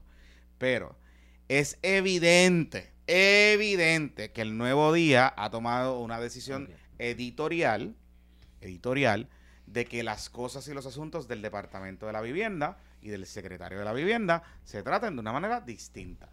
O se cubran cuando no queda de otra. Y es porque, pues, en la dirección de ese periódico, pues hay una relación personal con el secretario de la vivienda. Y nada malo con eso. Y nada malo con eso. Pero yo no quiero pensar que eso es lo que está detrás de todo esto, porque aquí llevamos casi cuatro semanas que los eh, programas estos de televisión de investigativos, tanto Cuarto Poder como Rayo X, ambos han estado sacando eh, piezas donde hay problemas masivos graves con los programas que está gestionando el Departamento de la Vivienda y aquí ningún, salvo algunos otros periódicos, el Nuevo Día no ha reseñado absolutamente nada de ese, de ese asunto. Yo no estoy de acuerdo que esa es la razón. ¿Está bien? Yo creo que un reportero, especialmente en esa situación, si le lleva a un asunto de vivienda y se lo bloquean, va a haber un issue masivo y puede costarle serio a muchas personas ahí adentro. Creo que si no ha salido nada es porque no tienen una noticia para sacar. Está bien, pero vamos a asumir que no tengan una Acuérdate que en Puerto Rico también se da esta dinámica rara donde los medios no se cubren uno al otro. Claro. Y si algo sale en un programa, eh, a, menos el CPI, que aparentemente es la, la fuente de referencia única aceptable para otros periódicos, que hasta incluso en el nuevo día ya no, no, lo hacen como antes, excepto solamente Metro. Creo que hay un asunto donde no se cubren los medios solos y si alguien saca una noticia, ah, pero pues yo no voy a tocar el tema. Está bien, pero, pero aún así, o sea, volvemos a lo mismo. Yo no tengo problemas, no tengo problemas. Que si no hay noticias, no hay noticias. aquí no hay que forzar el hecho. Pero claramente, o sea, los casos que han salido y se han reseñado sobre los problemas que ha tenido el Departamento de la Vivienda con algunos de estos programas, son casos reseñados con la propia información que ha provisto el Departamento de la Vivienda. esto no es que alguien denunció y que entonces no, no. Aquí ha habido requerimientos de información, unos periodistas han hecho un reportaje y han sacado a la luz pública algunos problemas que han, que han pasado. Si el periódico tomó la decisión o no, yo no estoy aquí adjudicando que es porque es una decisión personal, pero cada vez me convenzo más de que hay una situación particularmente con algunos jefes de agencia, específicamente con el Departamento de la Vivienda, que es el departamento, después del Departamento de Educación, que ahora mismo está manejando un cojón de dinero federal, que tiene unos problemas y que el gobernador, porque lo sé, porque le han presionado y sé que de la fortaleza están presionando con cojones el Departamento de la Vivienda para que se ponga para su número, es un issue heavy que de momento, todas las semanas, salga un reportaje de una casa que no se hizo, o de una casa que se quedó, o de una señora que le dijeron que le iban a construir la casa y que llevan tres años y la casa no está construida. Y eso es un problema. Y eso es un problema cabrón, porque la percepción del gobierno es, y del gobernador, es que está distanciado de la gente distanciado de la gente que necesita. Y tú tienes una, una agencia que se supone que ayuda a la gente, que no sé, no lo está haciendo adecuadamente. Yo creo que hay... Perdón. No, no, no, yo, yo haz tu comentario porque después del voy a tratar de pescar a pescarlo fuera, fuera, del rabbit hole. Eh, creo que esa relación personal no he hablado con ninguna de las partes, así que estoy especulando. Yo creo que causa más incomodidad de lo que la gente aprecia. Sería mi percepción. Eh, yo he estado en el gobierno en posiciones de alta jerarquía. Yo he sido jefe de agencia. Y yo les puedo decir que eso, para las personas cercanas a mí, era horrible. Sí, no, claro. Y no traía ningún provecho. Eh, y yo creo que para las personas involucradas, creo que probablemente es más incomodidad lo que les trae que comodidad. No, estoy, y, y, si en el periódico, y si en, el periódico no lo están cubriendo, estaría dispuesto a apostar. Mm. el Chris $100 bill de que es por si se está tomando esa postura editorial es por razones aparte sí, sí. de la relación eh, estaría bien dispuesto a hacer esa apuesta quizás quizás quizás por, el asunto y, y como y como quiera eh, las críticas que se puede tener el departamento como el de Hacienda, como el de mm, Desarrollo Económico, como cualquiera, ¿verdad? Las críticas van... O sea, si no es un periódico aquí Puerto Rico tiene muchos periódicos. o sea, Puerto Rico no es como uno de estos estados donde hay como que uno. Un periódico. Ajá, ajá. Y los demás son páginas de Facebook. Sí, sí, sí. Aquí hay muchos medios y han salido en, en, varios lugares asuntos. Yo creo que sí. Yo, yo, y yo lo he dicho.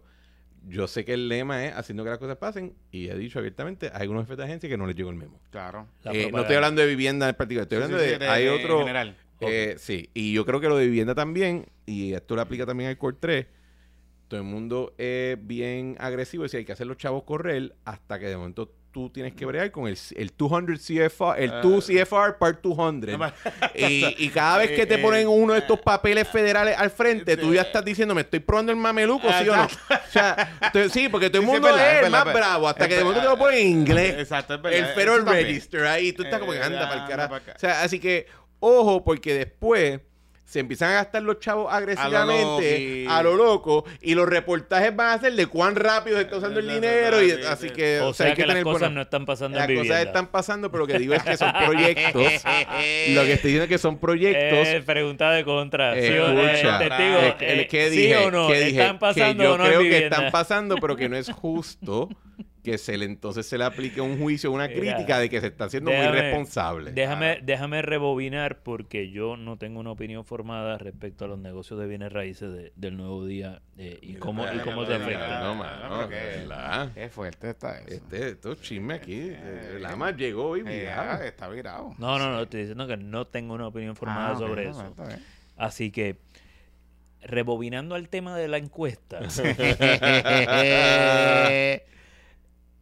recordemos que la encuesta lo que mide es la opinión de la gente y el reconocimiento de la gente del gobernador, el reconocimiento de la gente de la agenda y que esa opinión se ha construido a base de una campaña publicitaria que yo digo que está paga con fondos públicos. Cristian Sobrino dice que ese es un ejercicio válido de gasto de fondos públicos y que como nosotros, no, no voy a decir que como nosotros lo discutimos, pero después de que nosotros lo discutimos en el panel de Guayavera esta mañana, eh, se ha presentado una demanda de, de, interdicto en contra de la campaña del gobierno de perdón eh, a veces se me hace difícil distinguir entre el gobierno de Pedro Pierluisi y su campaña. Entonces un pues, interdicto lo presentó el Partido Popular el Partido Popular demandó y yo creo que eh, está bien que se demande sí porque eh, y lo que habíamos dicho esta mañana era que había mucho yoripari cuidado pero, que, pero que había mucho yoripari había mucho yoripari pero que nadie demandaba pues, pues y, y dijimos pues que demanden, que bueno, ojalá que alguien demande. Y, a las varias horas se presentó la demanda. Eh, extraordinario. Yo creo que nos, nos acercamos a un, a un proceso, un periodo de candidatura, un proceso y periodo de erradicación de proyectos que van a provocar muchas demandas, mucha actividad en los tribunales respecto a los temas político-electorales e, y quizá este es el tiro de, salida de, ese periodo jurisprudencial, porque existe, existen múltiples decisiones del Tribunal Supremo en donde han validado eh, demandas que buscan impedir gasto público, gasto con nuestras contribuciones, las de nosotros tres y las de la gente que, que nos escuchan, que se utilizan eh, dineros públicos para subsidiar fines privados, fines político-partidistas electorales. Y uno podrá darle las explicaciones que uno quiera y uno podrá darle las interpretaciones de, ah, es que esto se permite por esto, es que esto es permitido por lo otro. No hay duda. Y todo el mundo que mira este asunto y no lo tienes ni siquiera que mirar fríamente, míralo como te dé la gana de mirarlo. El gobernador tenía el problema de que después de la encuesta de hace ocho meses, la gente no veía la obra y todos los, portavoces del gobernador fueron a los medios, fueron al programa tuyo, mm, Jonathan, mm. y dijeron, el problema es que las cosas están pasando, pero la gente no lo ve, no, lo estamos comunicando. Acto seguido empieza una campaña que tú no puedes prender el televisor, cambiar el canal y en cada pausa hay un anuncio de cómo, de cómo, hasta en los juegos de la NFL, por supuesto. Yo estoy viendo la NFL y de pronto me dicen cómo las cosas están pasando. Pero como quiera me monto en el carro y no las veo. Entonces, ahí tú ves cómo mediante la manipulación de la opinión pública tú construyes números en encuestas que después utilizas para hacer campaña política para tratar de traducirlos en mm. votos en las urnas. Y eso es lo que está pasando aquí. Y yo creo y yo sostengo que eso no es legal. Yo creo que eso vulnera las disposiciones de la Constitución de Puerto Rico que prohíben utilizar fondos públicos para fines privados. Y qué bueno que se presentó esa demanda. Yo no sé si va a prosperar, pero qué bueno que eso se cuestiona. Y ojalá que se continúe cuestionando porque hoy día, en el contexto de la primaria del PNP, se están utilizando nuestras contribuciones, los chavos del país, del gobierno, para adelantar y enaltecer la figura de Pedro Pierluisi para poder tener una contienda primarista cerrada con Jennifer González y eso es lo que demuestra la, la, encuesta del, del nuevo del periódico, El Nuevo Día. ¿Ya? Y ahí lo paso. Ahora, dale. Dale, dale. dale, te, construye ahora. construye lo que te. José Javier Lama solamente estaría feliz si el gobierno utiliza fondos públicos para hacerse daño, aparentemente. Mm. Eh, porque sí, porque cuando la alianza gobierne y haga esto mismo, tú vas a venir a este programa a decir la propaganda comunista de la alianza. O, para pedir eh, que yo no tengo yo no tengo tiempo para narrar un cuento de ciencia ficción y fantasía como el que tú acabas de describir. ¿Por qué? Porque la alianza va a gobernar. Mira, anyway. Bueno, eso, yo, yo creo que hay, hay uno hay unos fui yo, fui yo que le dije. Eh, hay unos elementos de cuando tú corres como incumbente que nadie puede negar que de alguna manera u otra se convierte en que tú como gobernador eh, estás corriendo también como candidato a ser reelecto y de hasta cierto punto pues tú no te puedes cambiar de cara, eh, tú no te cambias de persona y, y, va a haber cierta redundancia. Y yo te daría el siguiente ejemplo. Yo creo que sería sumamente injusto que alguien diga que Jennifer González, de ahora en adelante, no puede hablar de fondos federales. Porque la, la, figura pública de Jennifer González como comisionado residente se ha construido sobre comunicados de prensa de fondos federales, que estoy seguro que algunos lo ha procurado y hay otros con los que no ha tenido nada que ver. Pero de que no hable, estamos hablando de gasto público. Pero bueno, ¿y qué tú crees? ¿Que los comunicados de prensa se salen de gratis? son son, son eh, productos del demigulgo. El, el, esos comunicados de prensa se lanzan, se preparan en una oficina con fondos públicos federales y salen. Yo no puedo decir que es injusto que Jennifer González hable del tema. O sea, sería totalmente ridículo. De la misma manera, hay un sinnúmero de obras, y esto lo hablamos en el panel, que se eh, de obra en Puerto Rico que los lleva a cabo la rama ejecutiva, que se financian con fondos federales. Y adivinen que los fondos, los programas de fondos federales requieren que los promueva. Porque al final del día a los presidentes también, les gusta que promueven los, los chavitos que den vida. Eh, exacto, así que... Porque allí también hay un bipartidismo corrupto. ustedes no han resuelto el de aquí, va a resolver el de allá. Sigue por ahí, yo, solo lo significo.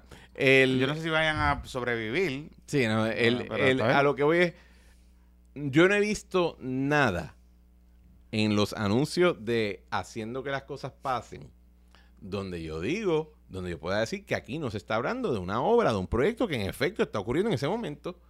Ah, si, si de momento fuera haciendo que las cosas pasen y es solamente la cara del gobernador, pues Bueno, eso entiendo, se hizo la, entiendo lo que estás diciendo. Eso se hizo la, pero aquí están hablando. La pandemia, eso se hizo la pandemia con Carlitos Mellado. ¿sabes? Que, y no funcionó. Y no funcionó. Porque, bueno, el, punto, el punto es que hay líneas. Ahora está haciendo campaña por el, colegio privado que hicieron ese de, médicos. Y yo veo la demanda que se presentó hoy, leí la demanda cuando José Javier me la envió y francamente la encuentro un poquito pobre en su redacción y la encuentro pobre en su wow, argumentación. Eso te quedó Eduardo Lado cuando yo pienso que algo sale súper bien, yo lo digo. A mí eso no me, no me molesta. Pero la encontré incluso demasiado escueta, con una ausencia total de ejemplos, de, de comparativa en términos de imagen. No, no, no. Eh, básicamente la demanda dice, el gobernador a través de la rama ejecutiva está anunciando obra. Fochi.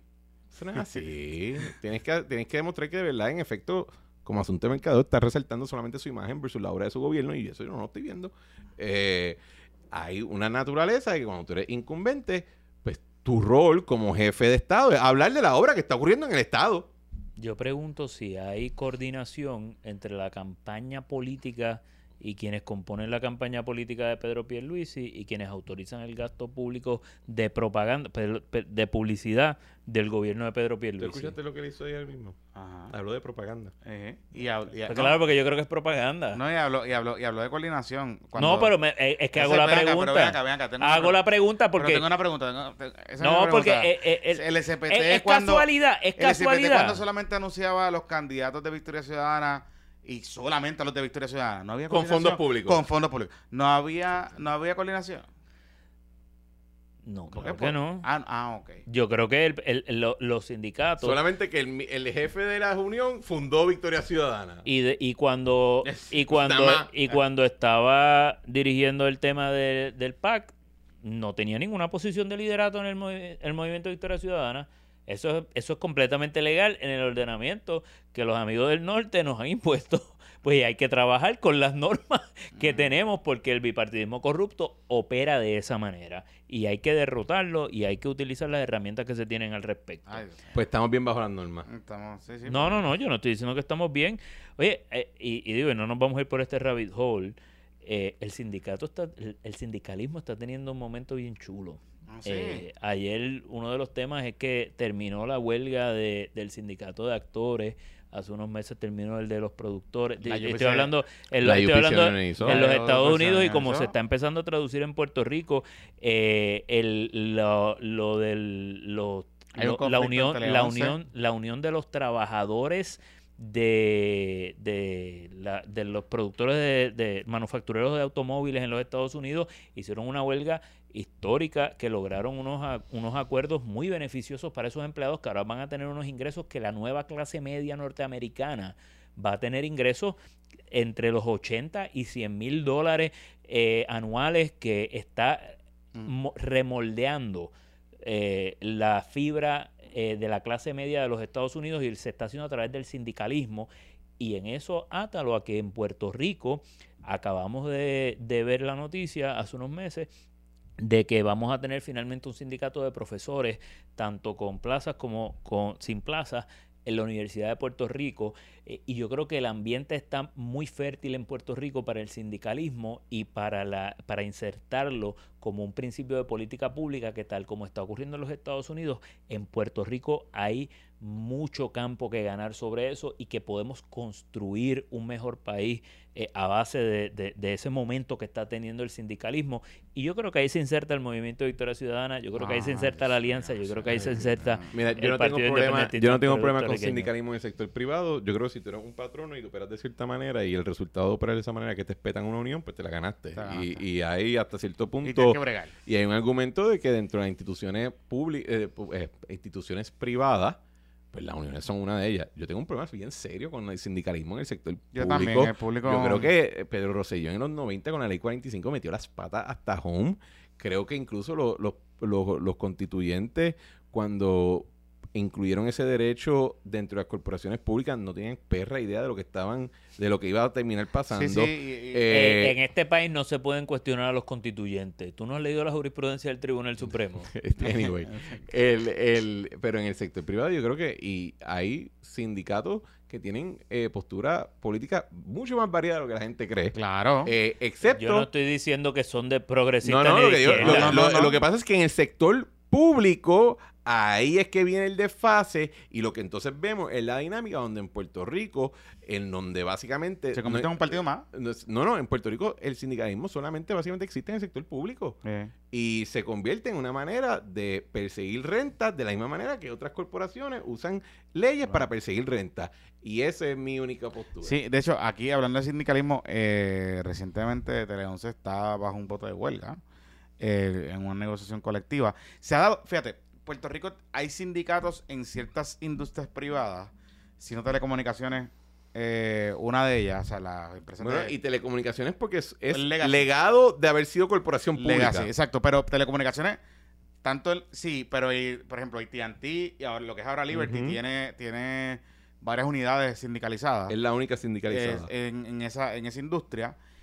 Pero en el caso de los medios de comunicación, curiosamente, eh, el sindicalismo ha estado bien presente. Eh, a veces, pues yo tengo compañeros que dicen que, ¿verdad? De, un poco más de mi generación, que los sindicatos han un poco evitado la entrada de ciertas cosas nuevas y lo que estamos viendo en los medios es como que gente que pues, se rehúsa a hacer cosas distintas porque están sembrados ahí por el sindicato y versus otras cosas, ¿verdad? Pero son discusiones de gremio. Pero en el resto de la industria privada no hay. Es que el, en Puerto Rico todo el sector privado está sindicalizado por la Asamblea Legislativa. Claro, claro. Eh, la Asamblea Legislativa en Puerto Rico opera como el sindicato de todos los trabajadores. Pero, punto. pero ustedes no habían eliminado eso con la reforma que, no nos, permitieron revocar. Con la reforma de que ustedes, ustedes la quitaron todos los derechos y no nos permitieron La reforma del 2017 yo creo que eh, adelantó la, la, liberalización del mercado laboral de una manera muy favorable. si los pues, pues, sindicatos pues, no han podido entrar, pues es claramente evidencia de que pues ha funcionado para algo. En el sentido de que yo no, no, me, no le eches, eh, de nuevo, si se libera el mercado, no, la culpa, no es culpa de, de, que... Yo no le echo la culpa a la reforma. Yo no le echo la culpa a la, hablando, no, no, no, pero... Yo no le echo la culpa a la reforma. Eh, que dice se la hecho, el, el, National Labor Relations Board actual, bajo la administración de Biden, es probablemente el, el NLRB más amigable a la sindicalización que ha existido en eh, muchísimo tiempo. incluyendo durante el periodo Obama. si en Puerto Rico no han podido cuadrar un sindicato, no es culpa de la ley local. no, es, culpa de la ley. uno en la UPR. Está bien, pero está bien, pero el problema es una corporación. Que luego no, claro, claro, claro. no, no, no, el sector privado, los empleados del sector privado nunca han visto, o sea, salvo en alguna industria o que sea, pero nunca han visto ese empuje gigante de sindicalizarse, de organizarse colectivamente. Y no sé por qué, porque hay muchos patronos que son muy buenos y que tratan bien a su empleomanía. Eh, y los renumeran bien, tienen excelentes beneficios. Patronos locales, estoy hablando de patronos locales. Tener un sindicato no es, no es equivalente a que tienes un mal patrono. Por eso. Pero hay otros. Bueno. pero hay otros, inclusive en patronos que no son necesariamente buenos, que no ha habido ese germen de sindicalizarse en Puerto Rico. Ah, yo no recuerdo la última, la última votación que hubo para sindicalizarse en el sector privado. O sea, eh, no, no, no recuerdo. o sea, que se haya dado esta discusión, yo no la recuerdo. O sea, no, no. Uno lo ve quizás en hoteles, algo así en esa área, pero no. Sí, pero que se haya creado una unión. O sea, porque sí, de votos de huelga de uniones viejas, pero que se haya creado una unión.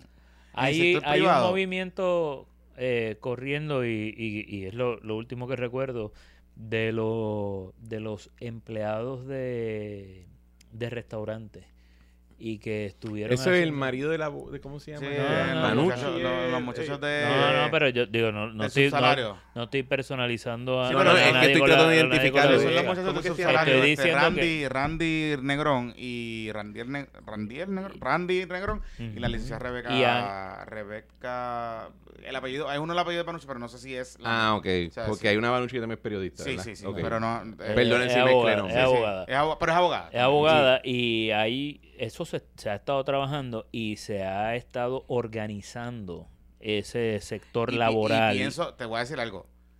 Creo que lo que ellos están planteando con el tema del subsalario en Puerto Rico, a mí me parece totalmente legítimo. O sea, como que yo, oye, y yo estoy, eh, he hablado con gente de Azores y con Mateito Sidre y yo entiendo los argumentos de ellos.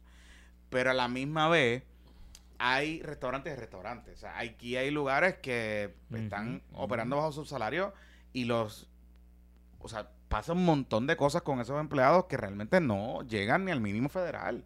Y esa es la realidad. O sea, yo no veo, no concibo todavía por qué oponerse a llevar por lo menos el salario al mínimo, que le va a resolver un montón de problemas a, muchos, a muchos restaurantes. En verdad, o sea, hablando claro, en el sector de alimentos, yo creo, que yo, yo creo que hay restaurantes y hay restaurantes. Claro. Y creo que hay una cadena o algunos negocios que quizás podrían aguantar. El problema con tu establecer un mínimo demasiado alto es que le, le creas una barrera de entrada mm.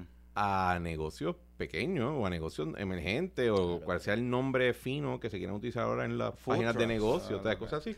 Ese asunto, pues ese es el resultado y por eso es que hay que tener cierto ah, nivel de flexibilidad. Si los negocios grandes eh, no puede, están tratando de ser explotativos con los, con los empleados, creo que hay remedio y creo que la unión es un método dentro de eso y tienen y debe estar totalmente disponible.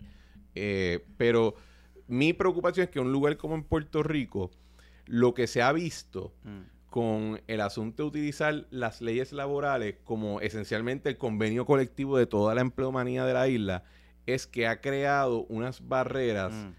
económicas para la creación de... que eh, son leyes que están diseñadas para preservar empleo existente o para mejorar sus condiciones. Pero, no pero también tienen el efecto de detener la creación de nuevo pero empleo. Entonces, sobrino, ¿cómo tú, verdad? Y, y yo te puedo comprar esa teoría. Yo no. bueno, no es mía. No, no, no. Por o sea, la, que lo hicieron pues ganaron premios Nobel y cosas. o sea, no, yo, no soy yo. Está bien, pero lo que, te quiero decir, lo que te quiero plantear es que... Simplemente ahí me convence. Está bien, pero lo que pasa, lo que te quiero decir, y, y, y, y, si la correlacionamos con los datos que tenemos, históricamente Puerto Rico tiene una tasa de participación laboral bien baja. Y es verdad. O sea, quizás hay un problema ahí.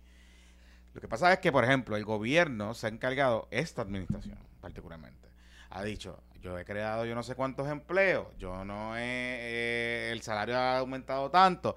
Entonces, choca con lo que tú nos estás planteando, en el sentido de que si tú, si, si, el, si la legislación laboral ahora mismo en parte sirve como el gran convenio colectivo de la empleomanía en Puerto Rico y es tan detrimental para la creación de empleos, porque entonces se está comportando de otra manera distinta. Ah, y la propia administración pero, yo estoy, diciendo yo, haciendo que las cosas pasen. una cosa clara. pero yo no estoy hablando por la administración. No, no, no. De hecho, yo sé, para un ejemplo de lo que estoy diciendo, tradicionalmente el PIB y algunas facciones del Partido Popular se quejaban de la aplicación en Puerto Rico del salario mínimo federal porque se entendía que era demasiado alto para el nivel productivo de Puerto Rico y que causaba la pérdida de empleo. Así que, o sea, no estoy diciendo algo que no haya tenido un consenso.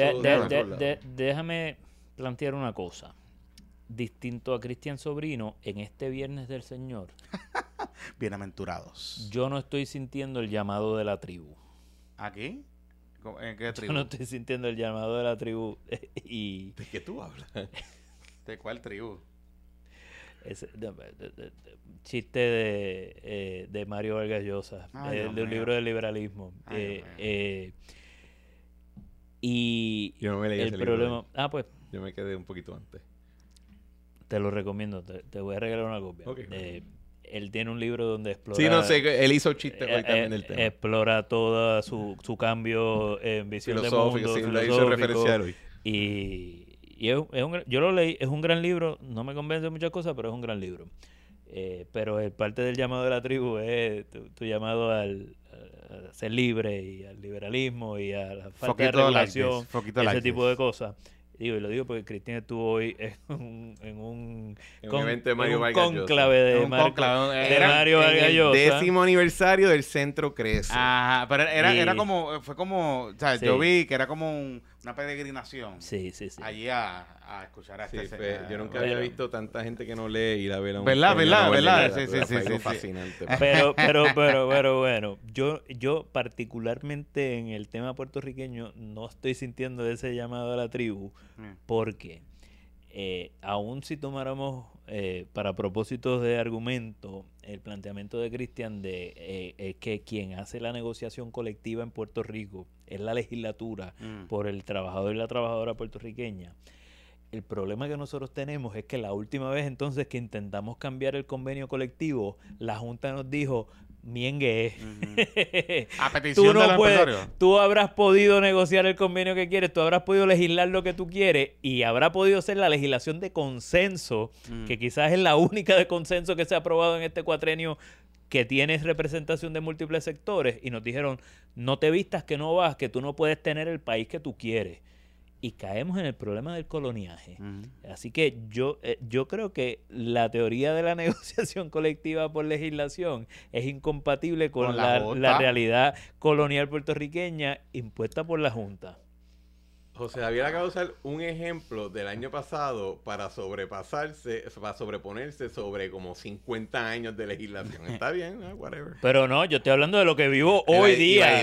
Y, claro, mi postura no es que no tú sabes, adoptar las leyes laborales de la República Dominicana o de Haití. Mi postura es que deberíamos ser, más, deberíamos ser más consono con, con, el benchmark o con el, la línea típica de estatal. Eso es todo. ¿Ves que la tribu lo llama? ¿Cómo? ¿Ves que la, tribu, lo llama? Jonathan Lebron. On that note. On that note. Gracias a ambos. Siempre un placer. Por habernos acompañado. Recuerde que eh, Sobrino usted le escucha en el podcast La Trinchera con Cristian Sobrino. Este, hubo un podcast de estos días que fue como medio popular. Bueno, tuve, tuve eh, estoy en un ciclo popular. Estás en un ciclo, pero eh, heavy tuve a Aníbal Acevedo Vila. A tío Aníbal, sí. Tuve a Antonio Medina, que este, fue, miembro de la Junta de Supervisión Fiscal y es eh, fue ex director de Fomento Industrial bajo Alejandro García Padilla el licenciado Ildefonso López, que ahí no se habla nada de política en ese episodio. Pero, es popular. pero su papá fue una un popular un, un high popular ah, eh, en su Yo espero que cuando tengas próximamente a Pablito, que me imagino que, me imagino que, me imagino que de los próximos en, el popular online que le pregunte sobre ética nicomaquea de Aristóteles.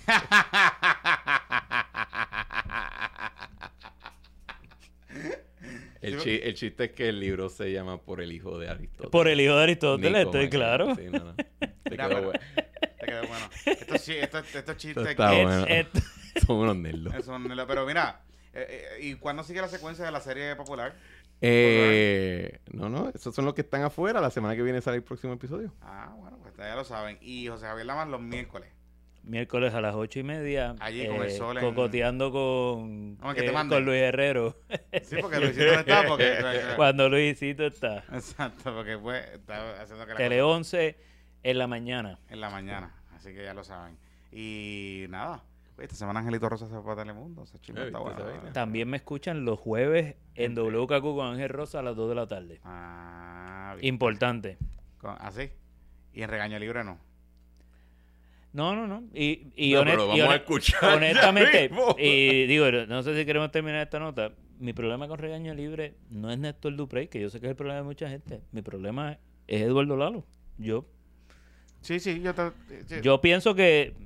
A, pienso que como a mí no me, no me, agrada la gente que se yo pienso plantea como deshonesta. Eh, pienso como David Colón. Eh, David Colón tiene su primera gran hora, que es como una buena hora y lo mismo pasa con Regaño Libre. O sea, cuando está Néstor Loprey en su salsa analizando, I think es un gran pensador y lee muy bien el país. Néstor, lee muy bien el país. Claro, y yo pienso que sí. Y, de hecho, pienso.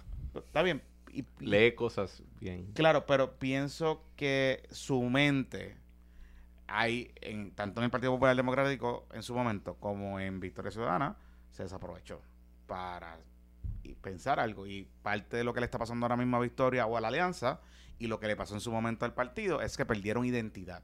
Identidad eh, de proponerle al país eh, ideas eh, alternativas y, y, cómo explicarlas. Porque importante no es proponerlas, es cómo llevárselas a la gente.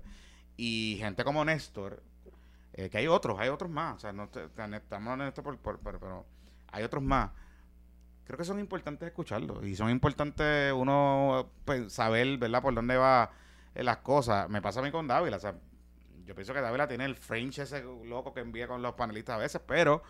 Yo soy panelista, yo estoy aquí. Sí, está bien, pero tú no eres... Ustedes como que les gusta zumbar, bien, pero tú no estás en el corillo. Oye, y yo, y yo escucho, de, de hecho, y, y, esto creo que es importante señalarlo. Sí. Luis Dávila Colón me ha dañado la figura de Juan Zaragoza. Ah, porque ahora yo no, puedo, yo no puedo escuchar el nombre de Zaragoza sin pensar en como, goza, como goza, como goza, como goza. este, estoy en el panel de David Colón los viernes eh, a partir de las doce y media de la tarde. Hay paneles y paneles. Lo que te quiero decir es que es importante y, y esto nosotros siempre lo hacemos hace, desde hace tiempo.